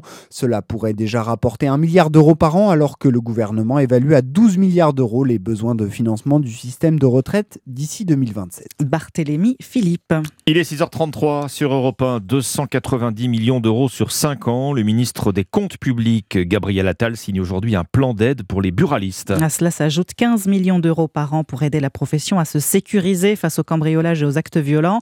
Les buralistes qui toucheront également davantage par paquet de cigarettes vendues, leur part passant progressivement de 8,1% à 8,35% en 2025. C'est le casse-tête des chefs d'entreprise. Comment payer moins cher euh, ses factures de gaz et d'électricité? À l'heure où les prix flambent, il y a un métier qui a le vent en poupe, c'est celui de courtier en énergie. Oui, un peu à l'image des courtiers en assurance. Ils vous aident à trouver le contrat le plus avantageux en comparant les offres. Un service de plus en plus sollicité. Reportage du correspondant d'Europe 1 à Lyon, Jean-Luc Boujon. Opéra Énergie, bonjour. Euh, je me permets de vous téléphoner. Je viens de recevoir mes œuvres de renouvellement en électricité. Moi, j'ai vraiment peur par rapport à mon entreprise. Donc, qu'est-ce que vous pouvez me proposer? Des appels comme celui-là, chaque courtier d'Opéra Énergie en reçoit une trentaine par jour, un chiffre qui a littéralement explosé en quelques mois. La société, qui existe depuis 8 ans et s'adresse uniquement aux professionnels, recrute aujourd'hui à tout va, explique son directeur Julien Tédé. On est aujourd'hui 130 et 40 collaborateurs nous ont rejoints au cours de l'année 2022. C'est un secteur qui est en pleine expansion parce que les entreprises ont besoin d'accompagnement et de pédagogie sur un sujet et un marché qui devient de plus en plus compliqué. Le travail consiste bien sûr à trouver le fournisseur d'énergie le plus compétitif, mais pas seulement, explique Linda Saber, courtier depuis 7 ans. Ce qui est très important dans notre métier, avant la mise en concurrence et de les aider sur leur prix, c'est de les accompagner dans la compréhension de leur propre contrat. Sans cette compréhension, ils ne peuvent pas prendre des décisions éclairées et sereines. Opéra Énergie accompagne aujourd'hui 13 000 entreprises, de la TPE, par exemple de nombreux boulangers, jusqu'aux gros clients industriels. Lyon, Jean-Luc Boujon, Europe 1. Dans l'actualité économique, le nombre de dossiers de surendettement recule de 7% en 2022 par rapport à l'année précédente. La Banque de France note cependant une hausse des demandes d'aide d'urgence, notamment alimentaire, auprès des associations. Et puis notez également la baisse des demandes de prêts, près de 20% en moins l'an dernier selon l'Observatoire CSA Crédit Logement. On n'avait pas vu ça depuis 2008. Ils en ont ras-le-bol des voleurs. De plus en plus de commerçants diffusent sur les réseaux sociaux, vous les avez peut-être vus d'ailleurs, ces images de vidéosurveillance de leur propre magasin. Oui, pour tenter d'identifier les auteurs de ces délits. Mais la pratique n'est pas sans risque car la loi interdit ce genre de publication. Pourtant, pour les patrons, c'est parfois le dernier recours. Exemple avec ce pharmacien de Béziers qu'a rencontré David Montagnier pour Europe 1. Sur les portes vitrées de sa pharmacie, deux photos couleurs sont placardées. On y voit deux individus en train de dérober des produits. Au-dessus, un titre, Le mur des voleurs. Thomas Orazi n'a pas hésité à publier le visage de ceux qui l'ont volé, une démarche qu'il justifie par l'inertie de la justice. La personne qui est venue euh, cinq fois il y a quelques semaines euh, en, en quatre jours dans, dans ma pharmacie euh, était mineure. Elle s'est fait arrêter, elle a un rappel à la loi, deux heures après elle était dehors. Quoi. Donc c'est vrai que c'est un peu rageant. Si derrière, la machine judiciaire avait les moyens de nous protéger ou de régler ce, ce problème, ça me gênerait pas. Mais cette pratique reste illégale, comme l'explique maître Guillaume Sauvage, avocat au barreau de Paris. Il y a des, des interdictions dans euh, le Code de la sécurité intérieure, euh, avec des sanctions élevées, d'un maximum de 3 ans et 45 000 euros d'amende. Si j'utilise les images d'une vidéosurveillance pour une autre finalité, euh, ou bien si j'y fais accéder d'autres personnes que celles qui sont euh, habilitées. Et parmi celles-ci, la police, bien sûr, à qui les bandes vidéo doivent être transmises pour retrouver les suspects. David Montagnier. On termine ce journal avec un hommage à Lucille Randon. Elle était plus connue sous le nom de Sœur André. Doyenne de l'humanité qui vivait dans un EHPAD à Toulon. Elle nous a quittés hier à l'âge de 118 ans. Depuis près d'un an, elle était la femme la plus âgée du monde, mais elle avait confié à Europe 1 sa lassitude et son envie de rejoindre son créateur. Alors ma sœur, qu'est-ce que ça fait pour vous d'être doyenne de l'humanité? Une fierté, mais un désastre. Un désastre? Oui, parce que je voudrais rendre aux autres ce qu'ils m'ont donné. J'aimais m'occuper des autres, j'aimais faire danser les enfants et je ne veux plus. Sœur André qui se confiait au micro d'Europe 1 de Frédéric Michel. La probable nouvelle doyenne des Français est une Vendéenne de 112 ans. Elle s'appelle Marie-Rose Tessier, née à Bousseau le 21 mai 1910 et elle vit dans un établissement d'hébergement pour personnes âgées dépendantes au Sable d'Olonne. C'est probablement la nouvelle doyenne des Français. On n'en est pas sûr, parce que 112 ans, c'est encore jeune, mine de rien, pour une doyenne. pour une doyenne presque jeune. Merci Fanny Marceau. 6h38, bienvenue si vous nous rejoignez sur Europe 1. Quand le bâtiment va, tout va. À suivre, le dernier bulletin de santé des entreprises du bâtiment. L'écrasante majorité, vous le savez, sont des artisans. Ils sont en première ligne, bien sûr, face à l'inflation, mais ils ont quand même du travail. Avec nous dans un instant, le président de la CAPEB, Jean-Christophe Repon. À tout de suite. Europe Matin. 6h41, le journal permanent avec Alban Le Prince. Quelle sera l'ampleur de la mobilisation demain contre la réforme des retraites? Eh bien, les syndicats veulent frapper et frapper fort. 7 enseignants sur 10 seront en grève selon le SNUIPP. Dans les transports, énormément de difficultés à prévoir aussi avec par exemple un TER sur 10 en circulation. Emmanuel Macron, lui, suivra la mobilisation de loin puisque le président se rend en Espagne où il doit signer avec le Premier ministre un traité d'amitié et de coopération, sur les questions migratoires, de défense, d'énergie et de jeunesse. Panique hier après-midi dans une école maternelle du 15e arrondissement de Paris. Trois enfants âgés de 4 ans se sont échappés de l'établissement à l'heure du déjeuner et ont été retrouvés un kilomètre plus loin. L'un des parents compte porter plainte. Et puis un mot de handball, Europe 1 radio officielle du championnat du monde. À suivre aujourd'hui, les Bleus affronteront le Monténégro pour leur premier match du tour principal. Coup d'envoi 18h. Alexandre Lemaire et Omblin Roche sur Europe 1. Les petites euh, entreprises du bâtiment font leur rentrée ce matin. C'est l'occasion pour le secteur de dresser le bilan d'une année où il a été mis à rude épreuve entre la flambée des prix et la pénurie de main-d'œuvre. Votre invité, Alexandre, c'est Jean-Christophe Repon, président de la CAPEB, la Confédération de l'artisanat et des petites entreprises du bâtiment. Bonjour Jean-Christophe Repon. Bonjour. Vous représentez donc des centaines de milliers d'entreprises artisanales. hein. On rappelle que dans le bâtiment, euh, 99%, la quasi-totalité des entreprises ont, ont moins de, de 20 salariés. Est-ce que ces entreprises, justement, ont, ont su euh, résister à cette année 2022 Pas facile, hein hausse des prix de l'énergie, euh, inflation. Est-ce que davantage d'artisans ont dû mettre la clé sous la porte ou ça s'est pas si mal? Passé Est-ce que vous avez sauvé les meubles ça, a été compliqué. Je, tiens à féliciter aujourd'hui les, artisans qui ont relevé le défi et, la taille de nos entreprises a permis de passer le cap avec, vous le disiez, la difficulté d'approvisionnement, euh, des hausses de matériaux, plus 26% encore de hausses de matériaux qui ont été répercutées dans nos devis et factures. Et euh, je pense que la taille et la résilience de nos entreprises a permis de passer la crise. Mais on arrive au bout d'un cycle où, euh, à force d'alerter le gouvernement de difficultés et de baisse d'activité, on arrive sur le bilan de 2022 avec une, une activité qui est, qui est presque atone, qui est à 1%. Elle n'a elle n'a cessé de décroître tout au long de l'année 2022 et nous avons euh, alerté régulièrement le, gouvernement sur ces problématiques et nous avons des di- difficultés à se projeter sur 2023 et donc on a une forte inquiétude de nos artisans, une gronde qui, qui monte euh, doucement sur quid de l'année prochaine et comment on va pouvoir travailler correctement et pas épuisé comme c'est le cas actuellement. Où en sont les carnets de commandes dans ce début d'année? Vous avez quand même une petite visibilité. Hein On a encore une visibilité, c'est pour ça que les pronostics que l'on fait pour l'année prochaine, on a encore 96 jours de carnet de commandes à ce jour. donc, ça fait ça fait quoi? Ça fait un peu plus de trois mois. un peu plus de trois mois. Donc, ce qui veut dire qu'on on est sûr que sur l'année 2023, on aura au moins en début d'année une activité. Mais comme on a fini, euh, on a commencé à 3%, plus de 3% d'activité pour finir à 1% d'activité au dernier trimestre, vous voyez bien que si on a même trois mois de commandes en 2023, euh, on pourra finir l'année à moins 0,5 ou plus 0,5. Et c'est la, frontière de, de la difficulté qu'on va connaître. Et donc, on demande définitivement, après avoir alerté et être, je dirais, des experts de la rénovation et à peu près à prédire, j'allais dire, pour le gouvernement, l'activité et ce qui va se passer, nous demandons vraiment des signes forts du gouvernement. Alors, un peu plus de trois mois d'activité devant vous, potentiellement euh, beaucoup, beaucoup plus. Vous venez de mentionner la rénovation, énorme chantier euh, qui s'ouvre devant vous et qui va tous nous concerner euh, euh, de près ou de loin. Pour adoucir la facture, vous continuez de réclamer euh, la généralisation de la TVA à 5,5% pour tous les travaux de rénovation et visiblement sur ce point, vous n'êtes pas prêt d'être entendu. Hein, par Ah, je, je pense, mal- on est têtu parce que je sais que Bruno Le Maire et même le président Macron n'est pas favorable à une baisse de TVA sur la rénovation, mais nous on réfléchit sur l'activité et le pouvoir d'achat de nos, de nos clients. Et 5 points, 5,5% sur une activité de rénovation, c'est assez colossal et nous allons encore pousser ça avec notamment aussi une loi sur comment on peut se rassembler, se regrouper artisans que nous sommes pour répondre à la commande notamment de, de, de l'offre globale. Et puis on l'a dit au gouvernement, on redemande fortement au gouvernement de demander aux banquiers d'être sur un produit financier, un, un produit financier vert, je dirais, un PGE vert, pour pouvoir vous donner à vous particuliers les moyens d'engager de la rénovation. Donc ça, c'est une autre demande que vous poussez, hein, euh, euh, comme vous dites, Jean-Christophe Repon. Euh, ça veut dire quoi? Des prêts à taux très bas? Hein, Ouais. pour, pour, pour faciliter euh, l'engagement de travaux de, de rénovation énergétique. On hein. trouve que le monde banquier est totalement absent. Vous avez pas mal de, de, de, part- de- partenaires qui ont parlé de plan Marshall de rénovation avec le, la- le nombre incalculable de rénovations apportées dans les passoires thermiques.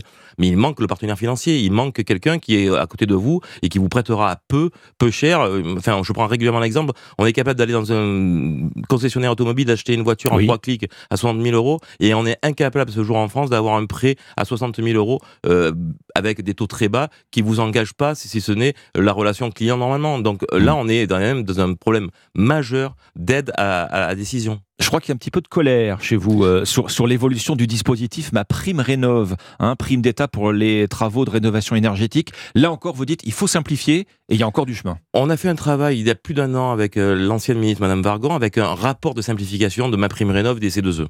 Rapport validé par la ministre, enterré par je sais pas qui.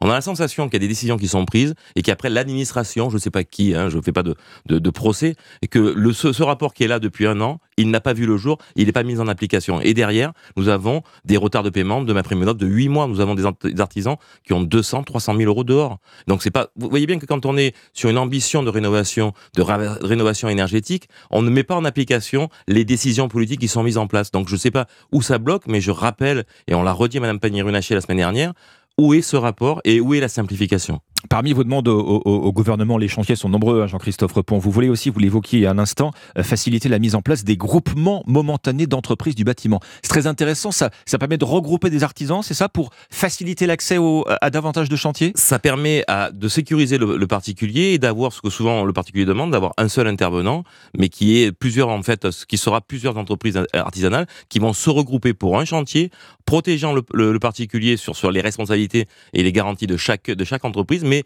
ne rendant pas euh, les entreprises solidaires entre elles. Et donc on aura la capacité de pouvoir répondre à des demandes d'offres dites globales. Dernière question en quelques mots, euh, le diagnostic de performance énergétique, un DPE désormais obligatoire pour acheter ou pour louer ou vendre un, un logement.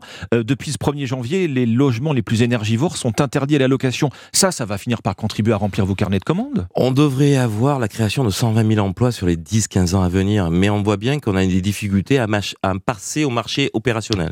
Et donc, ce que nous demandons à ce jour, après avoir alerté régulièrement le- le- les gouvernements et je, je pense les administrations qui gèrent, de passer à l'acte sur simplification, TVA, et qu'on puisse avoir des, des actes- de l'activité euh, concrète pour nos artisans.